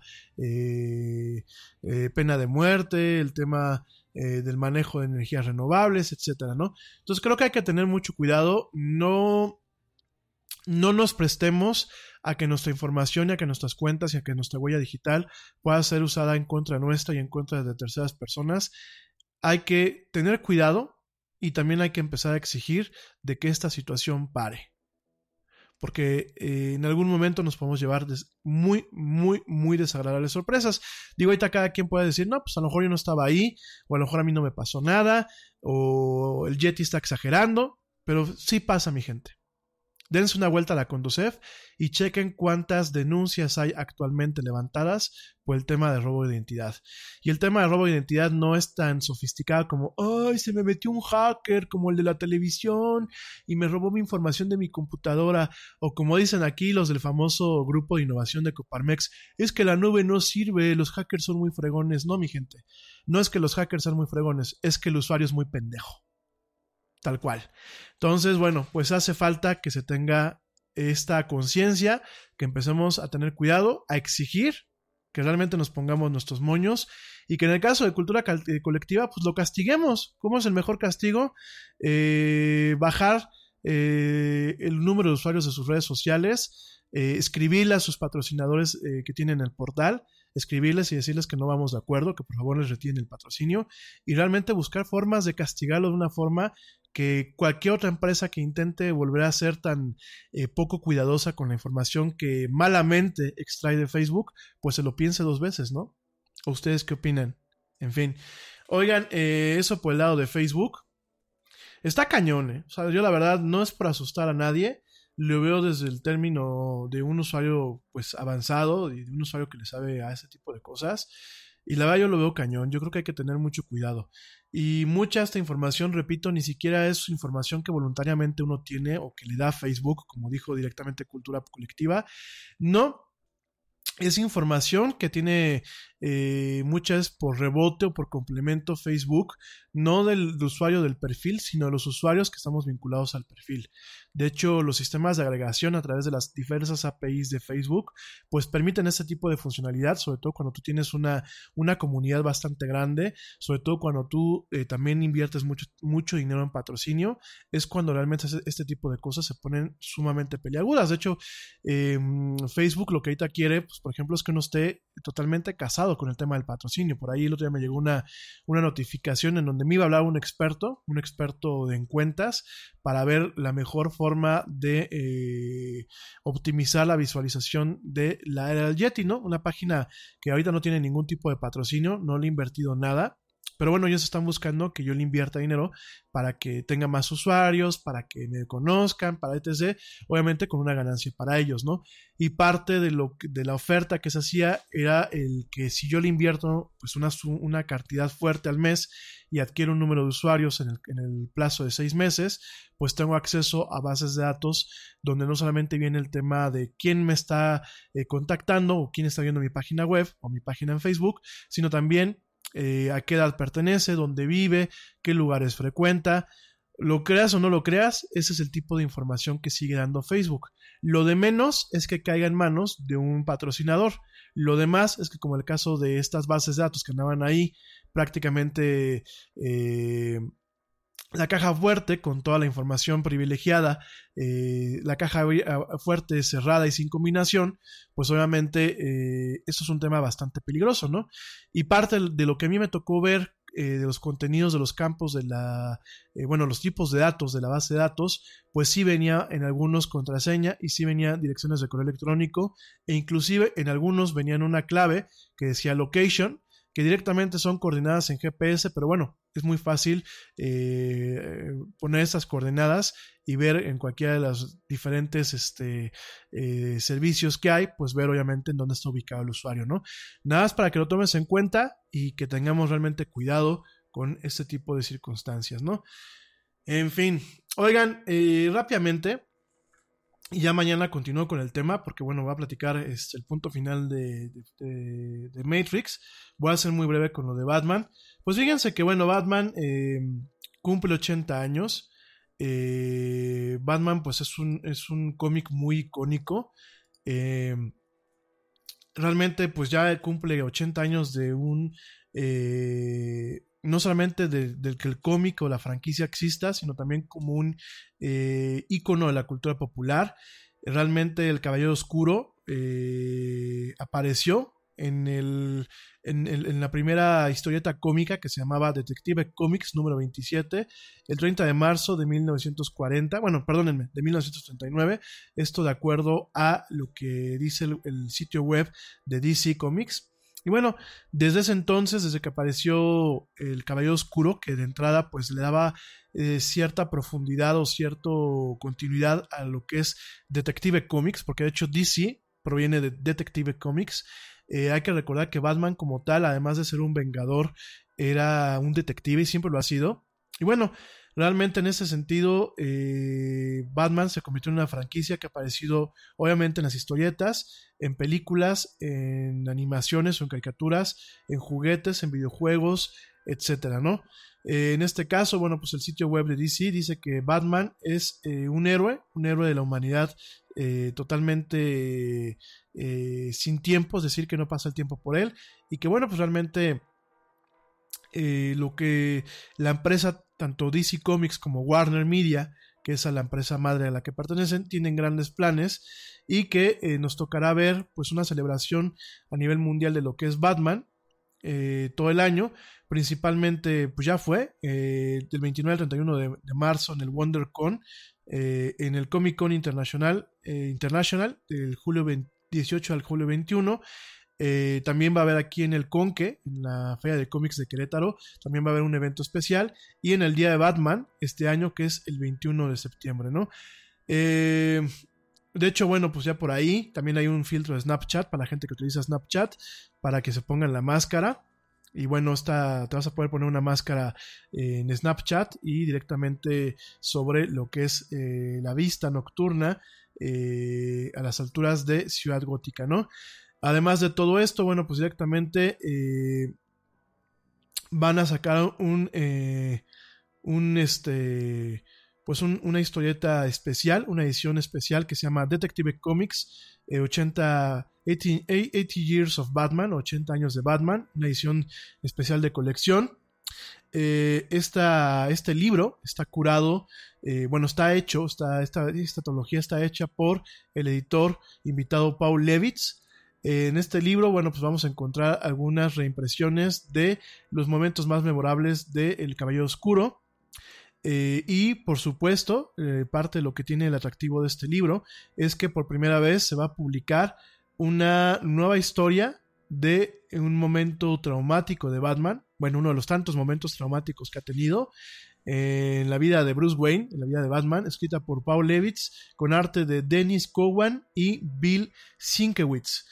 Eh, bueno, pues esto directamente un, enfoque más o una, un punto de vista más acerca del surgimiento de lo que es el caballero eh, oscuro, ¿no? Además de todo eso, pues también viene eh, lo que son los sketches y lo que son algunos guiones básicos para el número 200 de Detective Comics, ilustrados por Leigh Sayre Schwartz y firmados por Bob Kane, que bueno, pues es uno de los creadores de directamente de Batman. Y bueno, por si no fue suficiente, este volumen, este libro, incluye ensayos eh, en El Caballero Oscuro eh, por parte de, escritores como Cory Doctorow, Neil Gaiman, Glenn David Gold, Dennis O'Neill, eh, el jefe de policía de San Diego, Shelley Zimmerman, y el historiador de cultura popular, Anthony Tollin, ¿no? Entonces, bueno, pues este, este libro, esta eh, edición de lujo, edición de lujo de Detective Comics 18 Years of Batman Deluxe Edition. Esta está disponible, va a estar disponible, déjame te digo.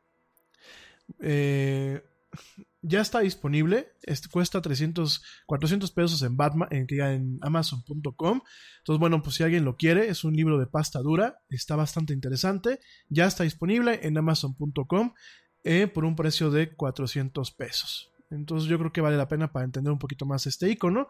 También, también en este sentido, sale, eh, se está lanzando el número 1000 de Detective Comics, el título que pues realmente definió a DC.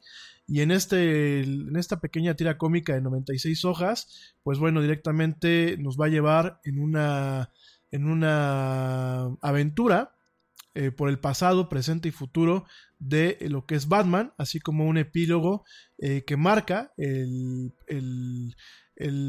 principio, el principio de una nueva etapa de lo que es el Caballero Oscuro y una contraparte que es el Caballero de Arkham, que bueno, pues es una contraparte de Batman que intenta, eh, intenta emular a Batman siendo un justiciero con un poco menos de eh, carácter ético y eh, con eh, pocos escrúpulos, ¿no?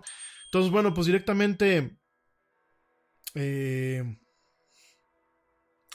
Batman, Batman llega, Batman llega a los 80 años.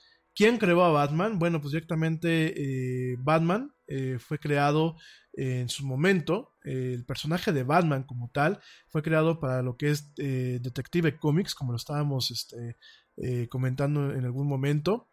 Eh, directamente, pues este personaje fue creado en su momento por Bob Kane, y eh, Bill Finger fueron los dos escritores que crearon a este personaje. Te recuerdo que Bob Kane pues fue un escritor eh, de cómics eh, junto con Bill Finger. bueno, pues directamente han sido personas muy emblemáticas. De hecho, actualmente pertenecen a lo que es el Salón de la Fama de Jack, de Jack Kirby y también pertenecen al Salón de la Fama de Willie Eisner de los cómics. Eh, en este caso, en su momento, lo que fue eh, eh, Bob Kane empezó haciendo trabajo como freelance para el editor Jerry Iger de la revista Wow, Juara Magazine, que bueno, pues es uno de los precursores de Detective Comics. realmente fue en 1939 cuando, a partir del éxito de Superman, que eh, tratando de emular o tratando de repetir este éxito, Bob Kane eh, crea a lo que en aquel momento era el hombre murciélago. Ojo, el Batman, como lo conocemos hoy, pues es bastante diferente a lo que era el, hombre murciélago en aquel entonces, ¿no? Eh, Bob Kane comenta que las influencias para crear a Batman incluían al actor Douglas Fairbanks, en el caso de su participación en la película El Zorro de aquella época, em, también incluían la la influencia del diagrama del ornitóptero, que bueno, fue un dibujo, un sketch que creó Leonardo da Vinci, en donde bueno, se planteaba una nave que volaba eh, moviendo sus alas, intentando imitar el vuelo de, pájaros, vampiros, eh, que ya pájaros, murciélagos e insectos, y eh, también, también eh, de alguna forma se inspiró en una película de 1930 que se llamaba Los suspiros del murciélago o The Bad Whispers, basado en la novela de misterio de Mary Reinhardt, el, eh, La escalera circular, ¿no?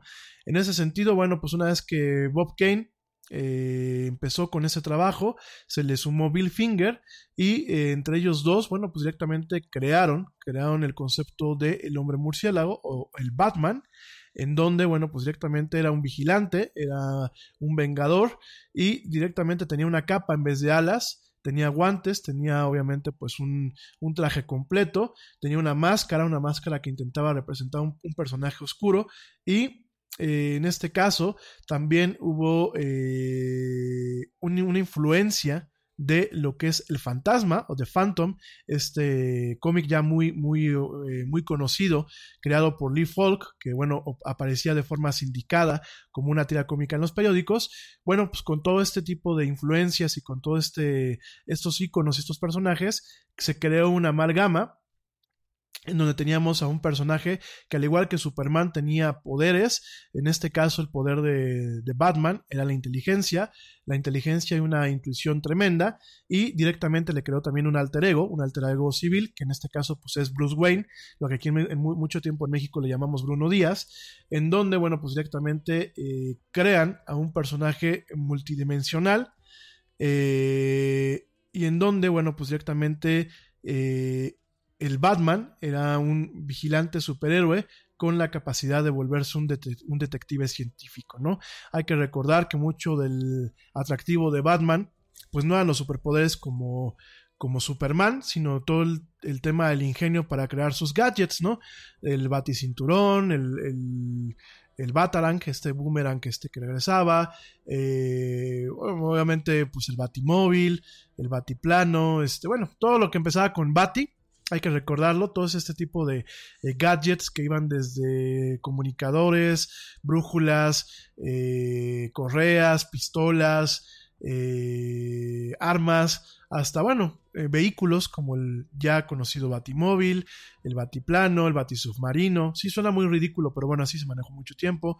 Inclusive en algunas iteraciones de Batman había naves espaciales, habían estaciones espaciales, motocicletas, planeadores. Y bueno, inclusive en, algunos, en algunas eh, iteraciones de Batman o en algunos universos de Batman, eh, por ahí hubo algún tema de Batman eh, japonés o Batman anime, inclusive nos topamos hasta con una parte de mechas, ¿no? Estos robots en donde, bueno, pues Batman se subía a un, robot tipo este, Gundam o tipo Voltron o uno de estos este, robototes y bueno, pues directamente combatía combatía a ciertos enemigos de alto nivel, ¿no? Entonces, bueno, pues directamente eh, la historia de Batman eh, realmente empieza en, el, en, el, en, la historieta Detective Comics. Ya más adelante, pues se le da una, una historieta cómica eh, independiente que ya se llama The Batman. También en su momento tenía una historieta cómica diaria en el periódico. Eh, en donde, bueno, pues este Bob Kane se encargó de eh, estar al tanto de esta historieta. Eh, y bueno, de ahí hubo un crecimiento lo que es DC Comics, un impulso a, esta a esta área. Y bueno, ahí fue cuando directamente empezaron a crear Bob Kane y Bill Finger, crearon a personajes tan emblemáticos como Robin, en donde Robin se manejó como eh, una especie de conciencia, porque realmente Batman nunca tenía a quien hablarle y realmente eh, sus diálogos eran muy cortos, ¿no? Entonces se creó a, a Robin como una especie de conciencia, como una especie de interfaz entre el espectador y los procesos de, conciencia o los procesos de pensamiento de Batman, ¿no? De alguna forma, eh, Batman y Robin eran una analogía moderna y con tintes un poco de superhéroes de lo que en su momento eran los famosos Sherlock Holmes y Watson, ¿no?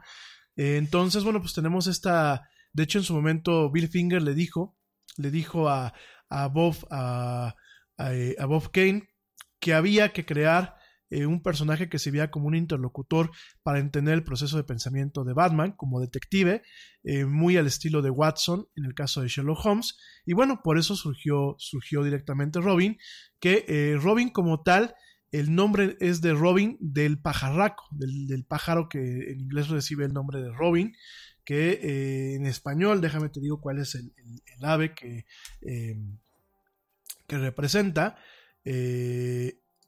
El Robin es un eh, tipo de.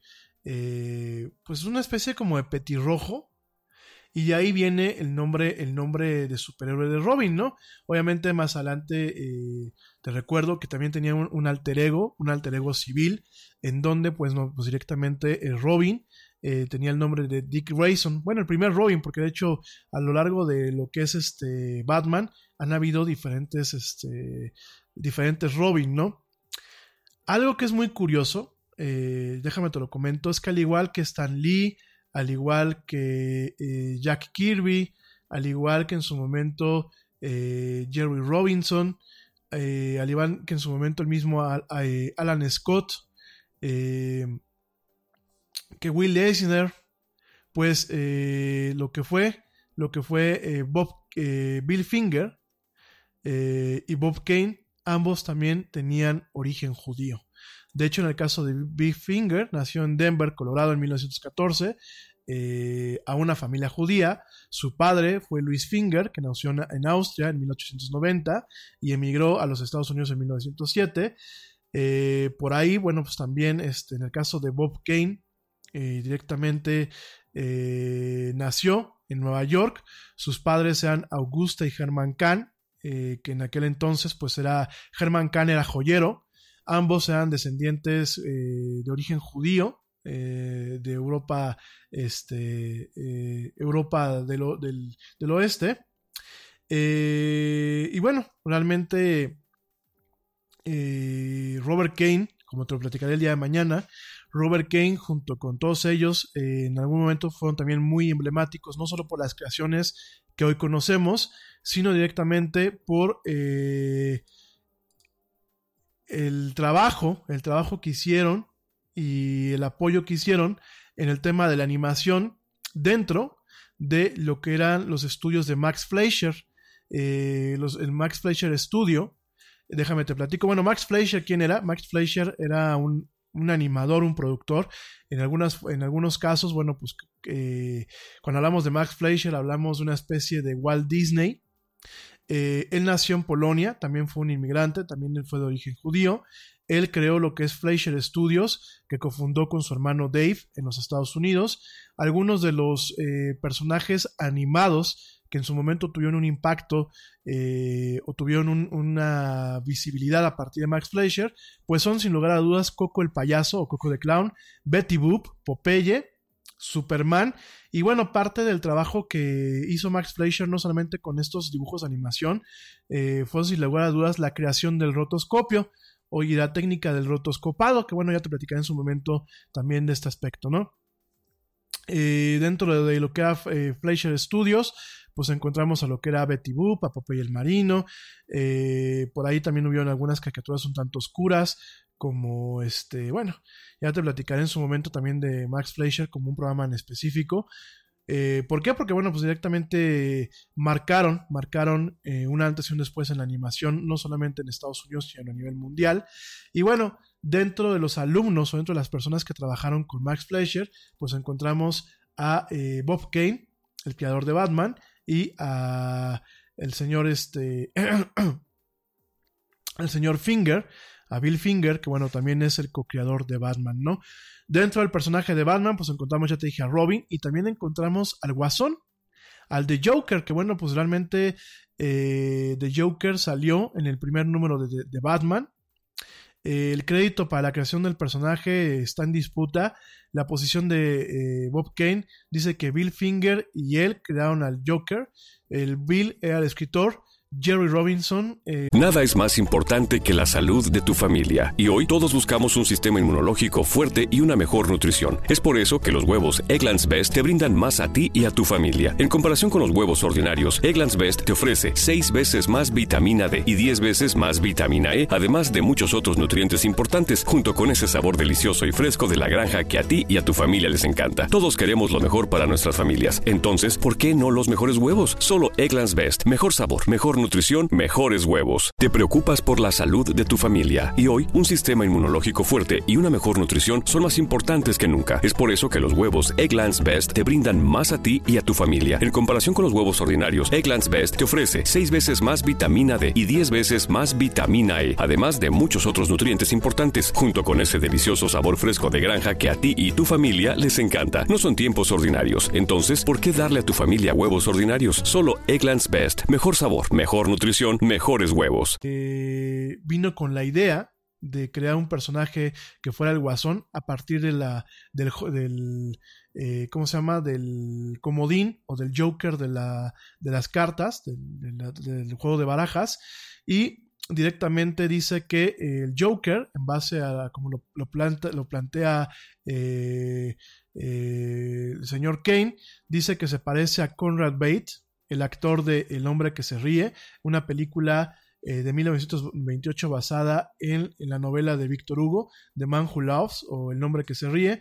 Y Bill Finger, bueno, directamente eh, tenía un libro con la fotografía de Conrad, Conrad Bates, este actor, se la mostró a, a Bob Kane y le dijo, mira, acá está el guasón o aquí está el Joker, ¿no? Eh, realmente eh, Jerry Robinson no tuvo nada que ver solamente más que con la idea, ¿no? Y eh, él dijo que él había creado al personaje desde un, de principio a fin hasta que murió. Sin embargo, lo, lo único que hizo, de acuerdo a la, a la- a la versión de Bob Kane, es que solamente le enseñó una tarjeta, una, una, una carta de, de una baraja, y que fue, fue todo lo que hizo, ¿no? Y que de hecho, bueno, el diseño de esa carta fue la que se usó como la tarjeta distintiva del Guasón durante algunos ejemplares de, de Batman, ¿no? En el caso de Jerry Robinson, pues bueno, dice que Jerry Robinson, eh, cuya carta original, cuya carta de la baraja original, que fue la que diseñó él, estuvo eh, en una exhibición pública, en la, en la exhibición de The Masters of American Comics en el Museo Judío de Nueva York, eh, allá en, Nueva York, Nueva York. Esta, esta carta estuvo desde septiembre 16 del 2006 a enero 28 del 2007 y, directamente dijo eh, que Bill Finger conocía a Conrad Bate, al actor, ya que Bill eh, había visto muchas películas extranjeras y que Bate con este disfraz de payaso y con la sonrisa congelada eh, lo había capturado y que fue cuando directamente eh, quien planteó quien planteó eh, la creación del personaje fue Bill Robinson, ¿no? Que fue el que de alguna forma hizo el diseño del personaje original y que hicieron directamente, eh, ¿cómo se llama? Pues fue un trabajo más profundo, ¿no? En este caso sigue habiendo una disputa porque, bueno, el historiador. Nelson Bridwell, en una entrevista eh, que se le hizo a Bill Finger, dijo que eh, Bill Finger eh, fue creado por eh, Bill Robinson directamente, ¿no? Que desafortunadamente quien se había llevado el crédito eran Bob, Bob Kane y Bill Finger, pero que realmente quien lo había hecho era directamente el señor Robinson, ¿no? Entonces existe todavía esta, esta, esta controversia. Y bueno, realmente de ahí tenemos otros personajes como eh, Dos Caras o Doble Cara, que fue directamente creado por Bob Kane, eh, o Catwoman, que fue eh, creado por eh, Kane con una, una mujer sin, sin disfraz, que solamente se llamaba como el gato, y que estaba inspirada en su prima Ruth Steele. Y bueno, directamente eh, mencionó en algún momento que realmente la imagen, la imagen de Gatúbela, fue basada en la actriz eh, eh, Jean, Harlow, y que bueno, todos los rasgos, dice Bob Kane, que todos los rasgos de esa actriz eran muy femeninas, ¿no?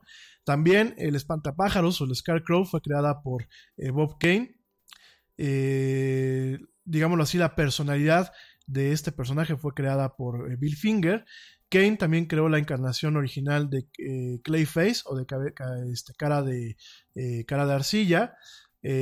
También, de acuerdo al, historiador Les Daniels, que pues, es un historiador de cómics y de Batman, dicen que Kane también dibujó al pingüino después de ver a la mascota, la mascota que en aquel entonces era la mascota oficial de los cigarrillos cool, un pingüino con un sombrero y con, una, con un bastón. Y bueno, dice que creó este personaje como una caricatura eh, de un ente aristocrático porque eh, la gente, la gente inglesa aristocrática, la gente que era pues de mucho dinero, los banqueros y toda esta gente que vestía de frac y, o de muñequín, pues directamente se les recordaban mucho a los, a los pingüinos emperador, ¿no?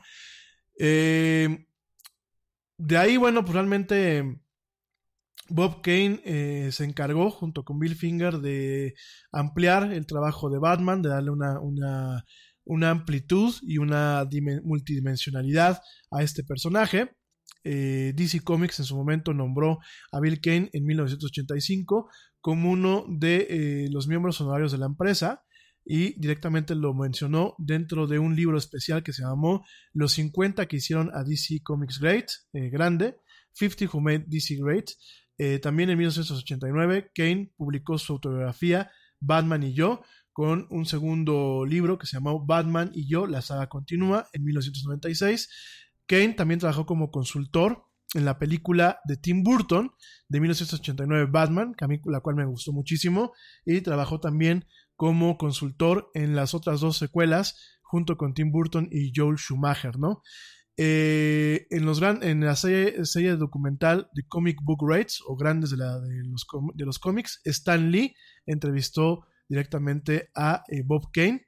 Y bueno, eh, durante mucho tiempo Bob Kane estuvo casado a su, primera, a su primera esposa Beverly en 1940, se divorció en 1957, tuvieron una hija, Débora.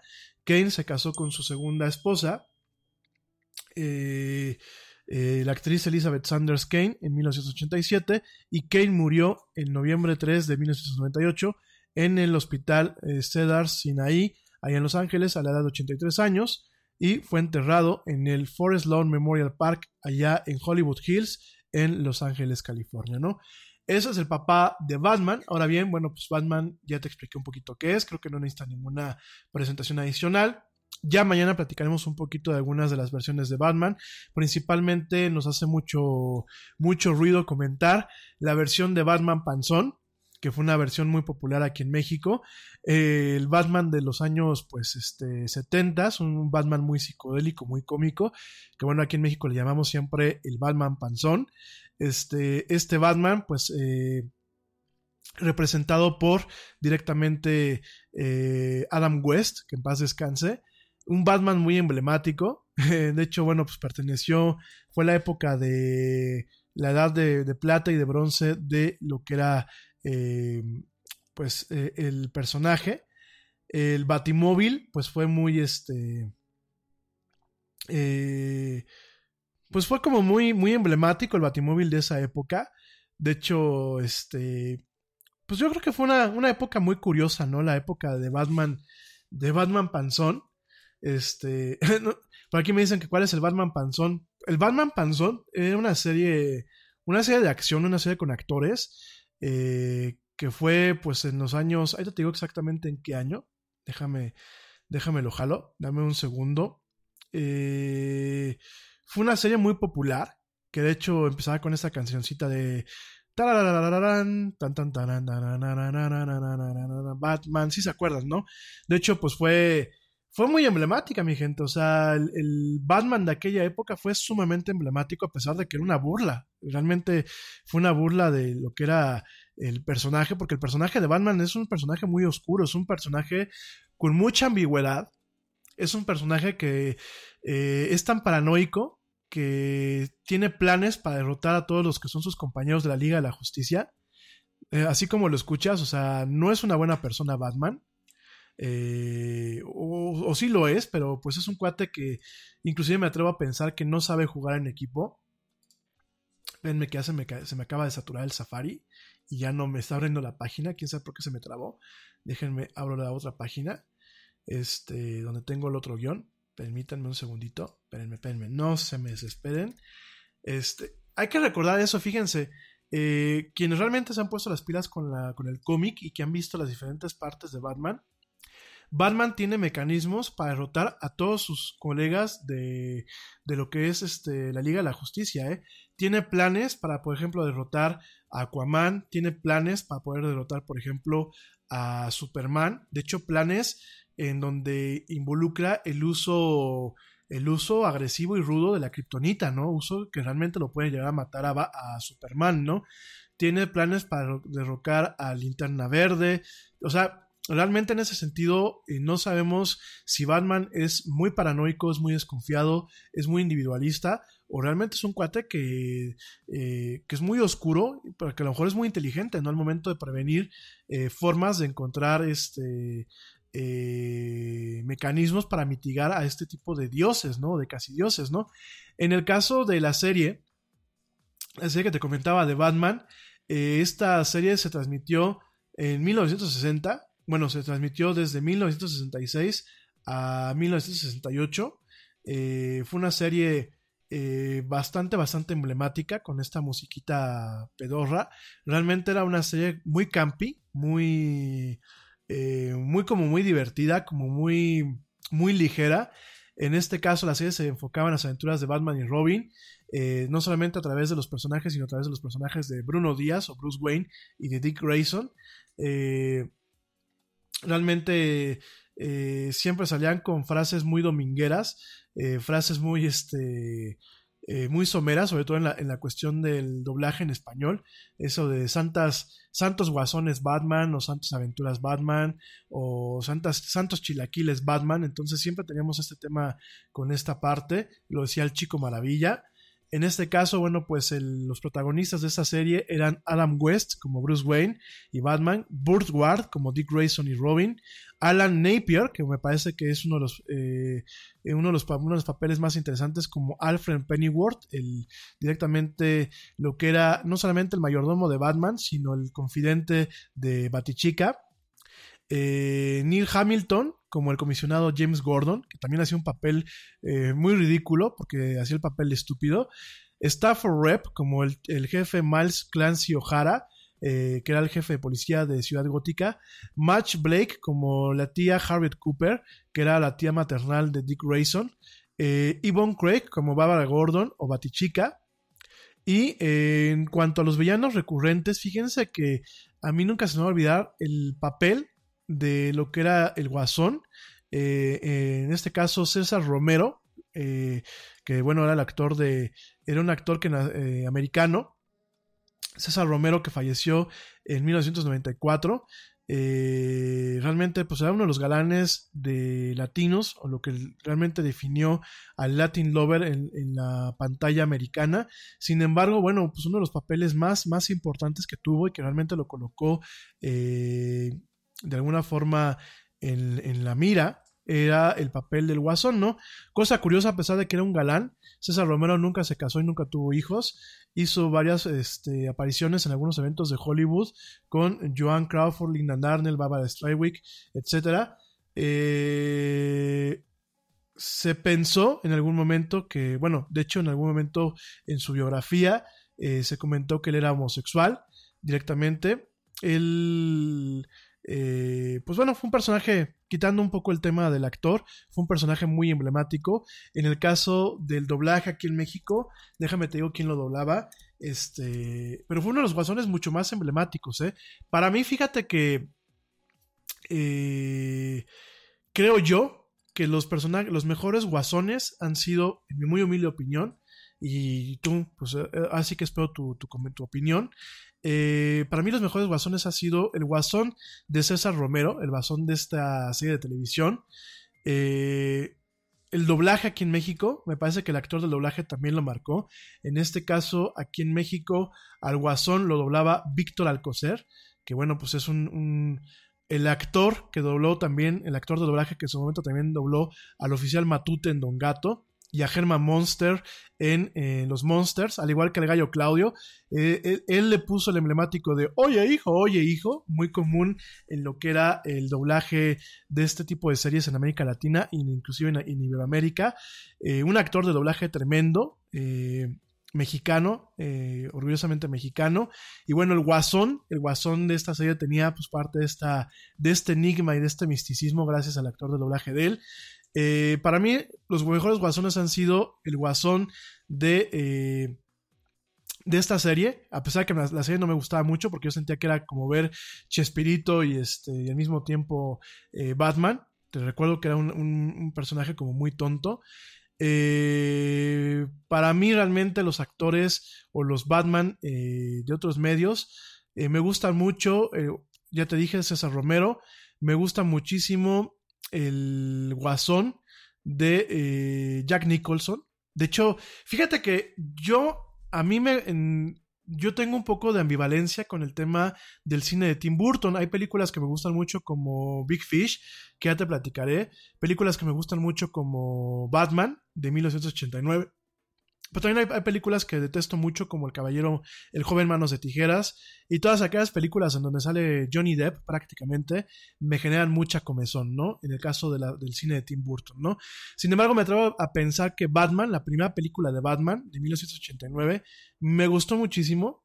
El guasón de Jack Nicholson es un guasón sumamente emblemático desde cómo Jack Nicholson deposita todos sus talentos histriónicos en este papel. El vestuario, este saco morado con este corbatín azul, el chaleco azul, la camisa eh, de color eh, naranja, este, esta sonrisa muy cínica y muy loca, las, las cejas como están pintadas, el sombrero, lo polifacético que es el, el, el, guasón en esta película, este número donde sale bailando al ritmo de Batman, eh, de Prince, ¿no se acuerdan que Prince tiene una canción que se llama Batman, que es, es, parte de la película, y sale haciendo un número musical tremendo, Jack Nicholson con todo su equipo de villanos. Para mí, para mí humildemente me parece que ese guasón es uno de los mejores. O sea, junto con el de César Romero y el de Jack Nicholson, que aparte Jack Nicholson eh, deposita parte de lo que es la identidad de, o bueno, parte del personaje eh, del resplandor. Digo, yo así lo veo, ¿no? Yo veo a Jack Nicholson depositando este personaje eh, del resplandor. ¿Cómo se llama el personaje del resplandor? Este... ay, se me fue el nombre. Jack Torrance, Jack Torrance, ya me acordé, Jack Torrance de esa película Resplandor de Stanley Kubrick, que acuérdense que Jack Torrance pierde la cabeza y pues se vuelve un asesino aquí en el hotel de, de, Shining, del Resplandor. Y directamente parte de este Jack Torrance lo veo en este personaje de, de Joker en el Batman de 1989 de, de Tim Burton, ¿no? Realmente, eh, inclusive creo que somos varios los que coincidimos. De hecho, el, el, la reseña de The Newsweek, de, de, este medio semanal, esta revista, dijo que la, las mejores escenas eran por la, el surrealismo y la comedia negra que tenía el, el Guasón, definitivamente, ¿no? En el 2003, el American Film Institute eh, puso el- la actuación de Jack Nicholson del Guasón en el número 45 de su lista de, de 50 eh, grandes villanos de eh, película, ¿no? Eh, a mí me encantó, definitivamente me encantó. De hecho, la forma en la que crean al, al- Guasón, porque bueno, hay que recordar que el Guasón en esa película eh, es Jack Napier, así se llamaba. Era la mano derecha del jefe de la mafia, Carl Grissom. Y bueno, cuando cae en una, en una planta de químicos, eh, pierde la cabeza al momento de que aparte este, se desfigura. Le hacen una cirugía plástica, lo dejan con una, eh, con una sonrisa totalmente definitiva, una sonrisa enferma, eh, una sonrisa que, que realmente proviene de un rictus. Y bueno, de ahí, pues directamente el, Guasón promete vengarse de Batman y hacer, y hacer de Ciudad Gótica un lugar horroroso, ¿no? En este sentido, pues empieza a vender una línea de cosméticos, porque digo, esta parte también tiene esta película, con una sustancia que se llama Smilex, que cada vez que la gente lo inhala, pues bueno, terminan falleciendo con una eh, sonrisa grotesca como la que tiene el Guasón, ¿no? Entonces, realmente... eh, a mí me encanta, a mí me encanta este guasón de, de Jack Nicholson, me parece que es uno de los mejores. Eh, también me gusta mucho el guasón de Heath Ledger, aunque creo que ya está muy choteado porque cada vez lo pintan este, en memes pendejos que luego sacan junto con los memes de Harley Quinn. Parece ser que la gente tenemos muy poca creatividad en ocasiones. Entonces, bueno, pues directamente eh, también ese guasón me gusta. Creo que es un guasón también muy oscuro. eh, un guasón sin tanto, sin el encanto de Jack Nicholson. Un guasón que eh, directamente muestra lo peor de la raza humana. Y bueno, el, por aquí me dicen, el- me dice eh, Patricia Santos, me dice el, qué opino del guasón de Jared Leto. Fíjense que a mí Jared Leto no me gusta como actor, a pesar de que yo reconozco que es un actor histriónico, que realmente es un actor de método. Eh, creo que tiene ese talento y no lo podemos desfasar, además de, bueno, pues ser el vocalista de eh, 13 Seconds este, to Mars. A mí en lo personal no me gusta cómo actúa, no me gusta su guasón. Eh, y no me gusta el guasón que sale en la película de El Escuadrón Suicida. Personalmente no me gusta, ¿no? Me quedo con el guasón de, de en, términos contemporáneos, me quedo con el guasón de Heath Ledger, eh, me quedo con el guasón de Jack Nicholson y me quedo con el guasón de César Romero.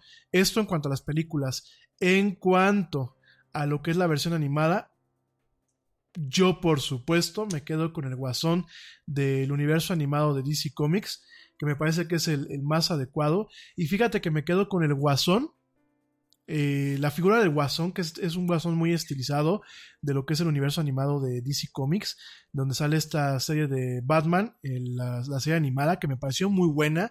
Eh, de hecho, eh, ando tratándome de conseguirme los Blu-rays de toda esta serie, porque creo que realmente puso en un papel muy serio a Batman.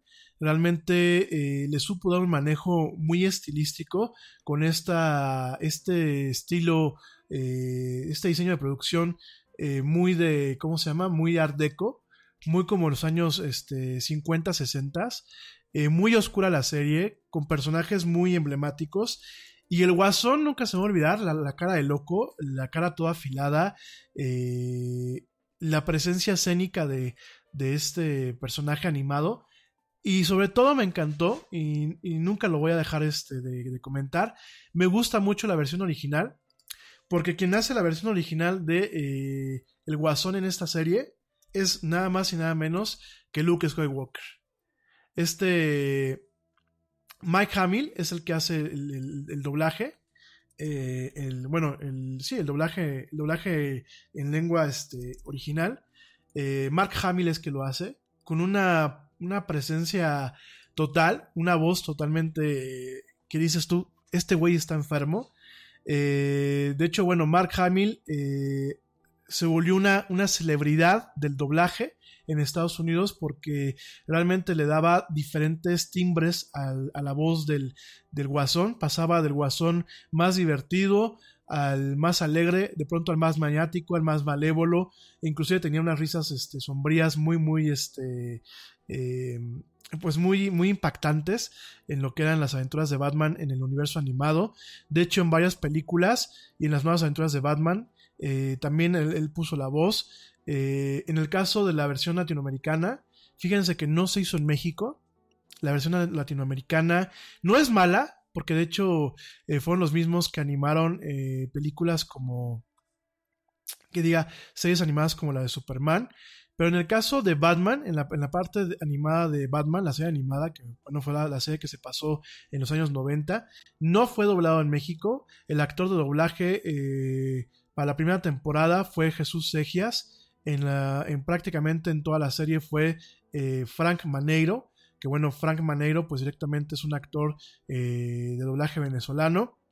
En el caso de Ricardo Tapia o de Robin, eh, fue Carlos Arraiz o Antonio Deli, que también, Carlos Arraiz, que fue el que se llevó prácticamente todo, pues también fue un actor, es un actor de doblaje venezolano.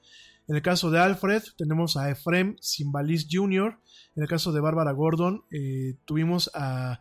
Perdón, en el caso de Alfred, tuvimos a Ali Rendón, eh, también venezolano. En el caso de Bárbara Gordon, a Elena Prieto y a Claudia Nieto, eh, que ambas también son venezolanas. Eh, y bueno, realmente el talento venezolano es bueno. Eh, creo que eh, muchos del, del doblaje de español latinoamericano neutro, que se, más popular, se ha hecho en México y se ha hecho en Venezuela, en Caracas en su momento. Eh, yo personalmente no quiero ofender a nadie, mm, no me gusta mucho el doblaje chileno. Eh, de hecho, me acuerdo mucho del doblaje chileno, eh, chileno eh, por Garfield. A mí en lo personal no me gustó mucho. El doblaje argentino, con todo el respeto del mundo, el que hace Palmera Records, que es el que prácticamente hace todo el doblaje de eh, History Channel. A mí en lo, personal no me gusta, me parece muy nefasto. Me gusta mucho el doblaje venezolano y me gusta mucho el doblaje eh, directamente eh, mexicano, ¿no? En el caso de Frank Maneiro, también puso en su momento la voz de Lex Luthor para otras series animadas de, Batman. Y bueno, realmente el Guasón, el Guasón estaba eh, doblado en México, eh, por que ya doblado en Venezuela por Rubén León. Un, un papelazo. A mí me, me, encanta mucho cómo hace la voz de, directamente del, eh, del Guasón. O sea, realmente eh, un Guasón muy enfermo, eh, muy de la mano de Mark Hamill. Y bueno, realmente yo les recomiendo que si tienen chance de ver la serie animada de Batman, véanlo en lenguaje, en lenguaje en versión original. Eh, Mark Hamill, tremendo. O sea, a mí me encantó realmente cómo, cómo dobla al Guasón.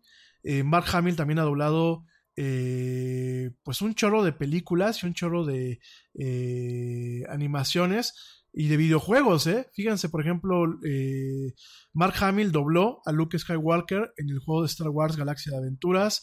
También lo dobló en Fuerza del Destino de Star Wars, en Star Wars Force Link, en Lego DC Super Villains del 2018, Lego DC Super Villanos, dobló al Guasón.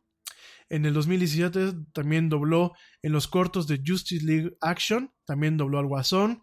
Eh, también dobló al, Guasón en la, en la película Justice League Action.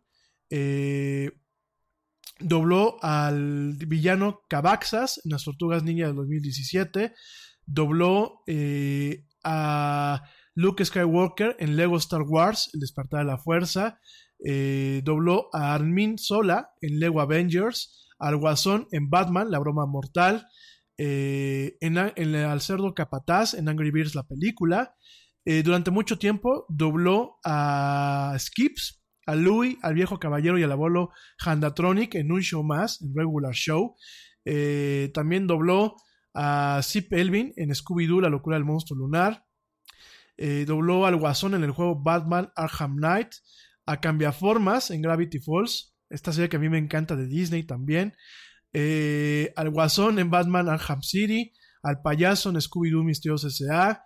Eh, bueno, no acabaría de decirles todos los personajes de, de Mark Hamill y de verdad junto con Tara Strong, aparte Tara, Tara Strong hacía la voz de, eh, de Harley Quinn. La verdad es que hace un papel también Tara Strong tremendo. Además de que, bueno, a mí se me, parece, con todo, el, con todo, el, respeto del mundo, me parece una mujer muy guapa. Digo, con toda ya su edad, que ya, ya este, Ya va a cumplir, ¿qué? 40 y casi 50 años, Tara Strong. Pero bueno, Tara Strong también tiene mucho, este, mucha historia del doblaje. Eh, ella dobla a Briar en Pato Aventuras, en, que es la mamá de Hugo, Pato y, Luis. Eh, dobló a Ben Tennyson en Ben 10, a Harley Quinn, prácticamente en toda la franquicia de, de Batman, a Hiedra Venenosa también. a- fíjense, yo no sabía, Tara Strong también dobló eh, a, a Tommy Pickles en Aventuras en Pañales, a Timmy Turner en Los Padrinos Mágicos, y bueno, también tiene una serie de tremenda, ¿no? Fíjense nada más como un personaje pues, va conectando y va haciendo a diferentes actores de doblaje a lo largo de diferentes franquicias y a lo largo de diferentes eh, de diferentes este pues bueno de diferentes contextos y diferentes series no solamente animadas sino también series de la cultura popular pero en fin mi gente ya me tengo que retirar se nos quedó pendiente el tema de The Matrix y algunas cuestiones más de The Batman mañana las comentamos en, este programa Mañana va a ser mucho más relax. Mañana no voy a hablar ni de seguridad digital, ni de Facebook, ni de otro tipo de cosas. Vamos a estar hablando de cultura popular. Vamos a terminar de hablar de The Batman. Vamos a terminar de hablar de, de Matrix. Y vamos a, a dar algunas recomendaciones de películas y eh, contenidos para ver el fin de semana en, en- en las diferentes plataformas. No solamente en plataformas de streaming, sino igual en el videocentro. Bueno, en el videocentro. Ya, sal- ya me salió lo abuelo, ¿eh?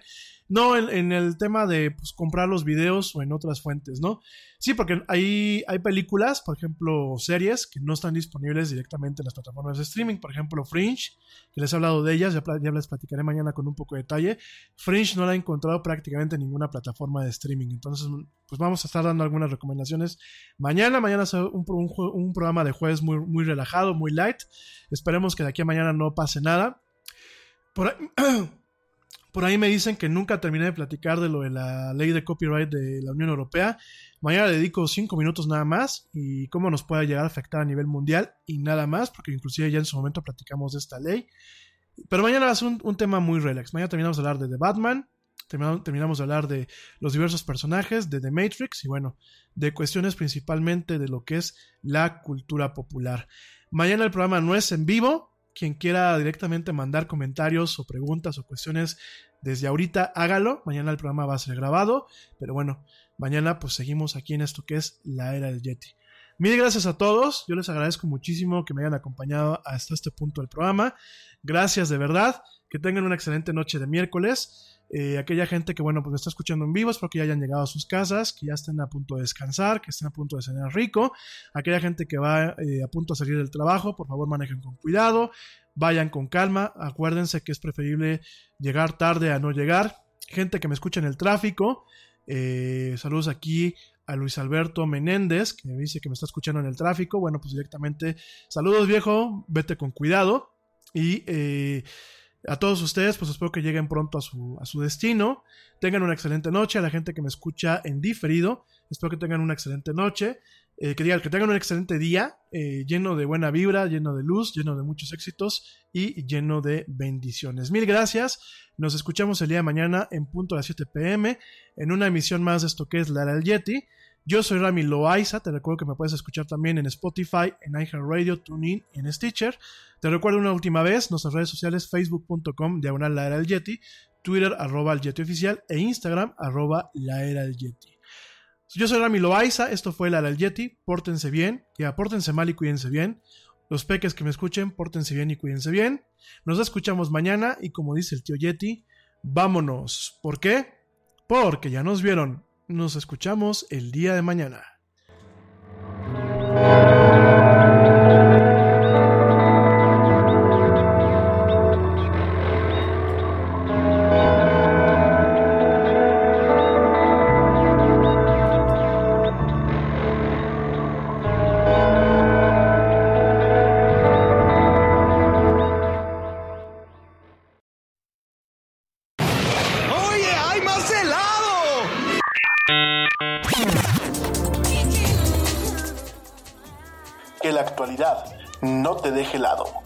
Esperamos en la siguiente emisión de La Era del Yeti.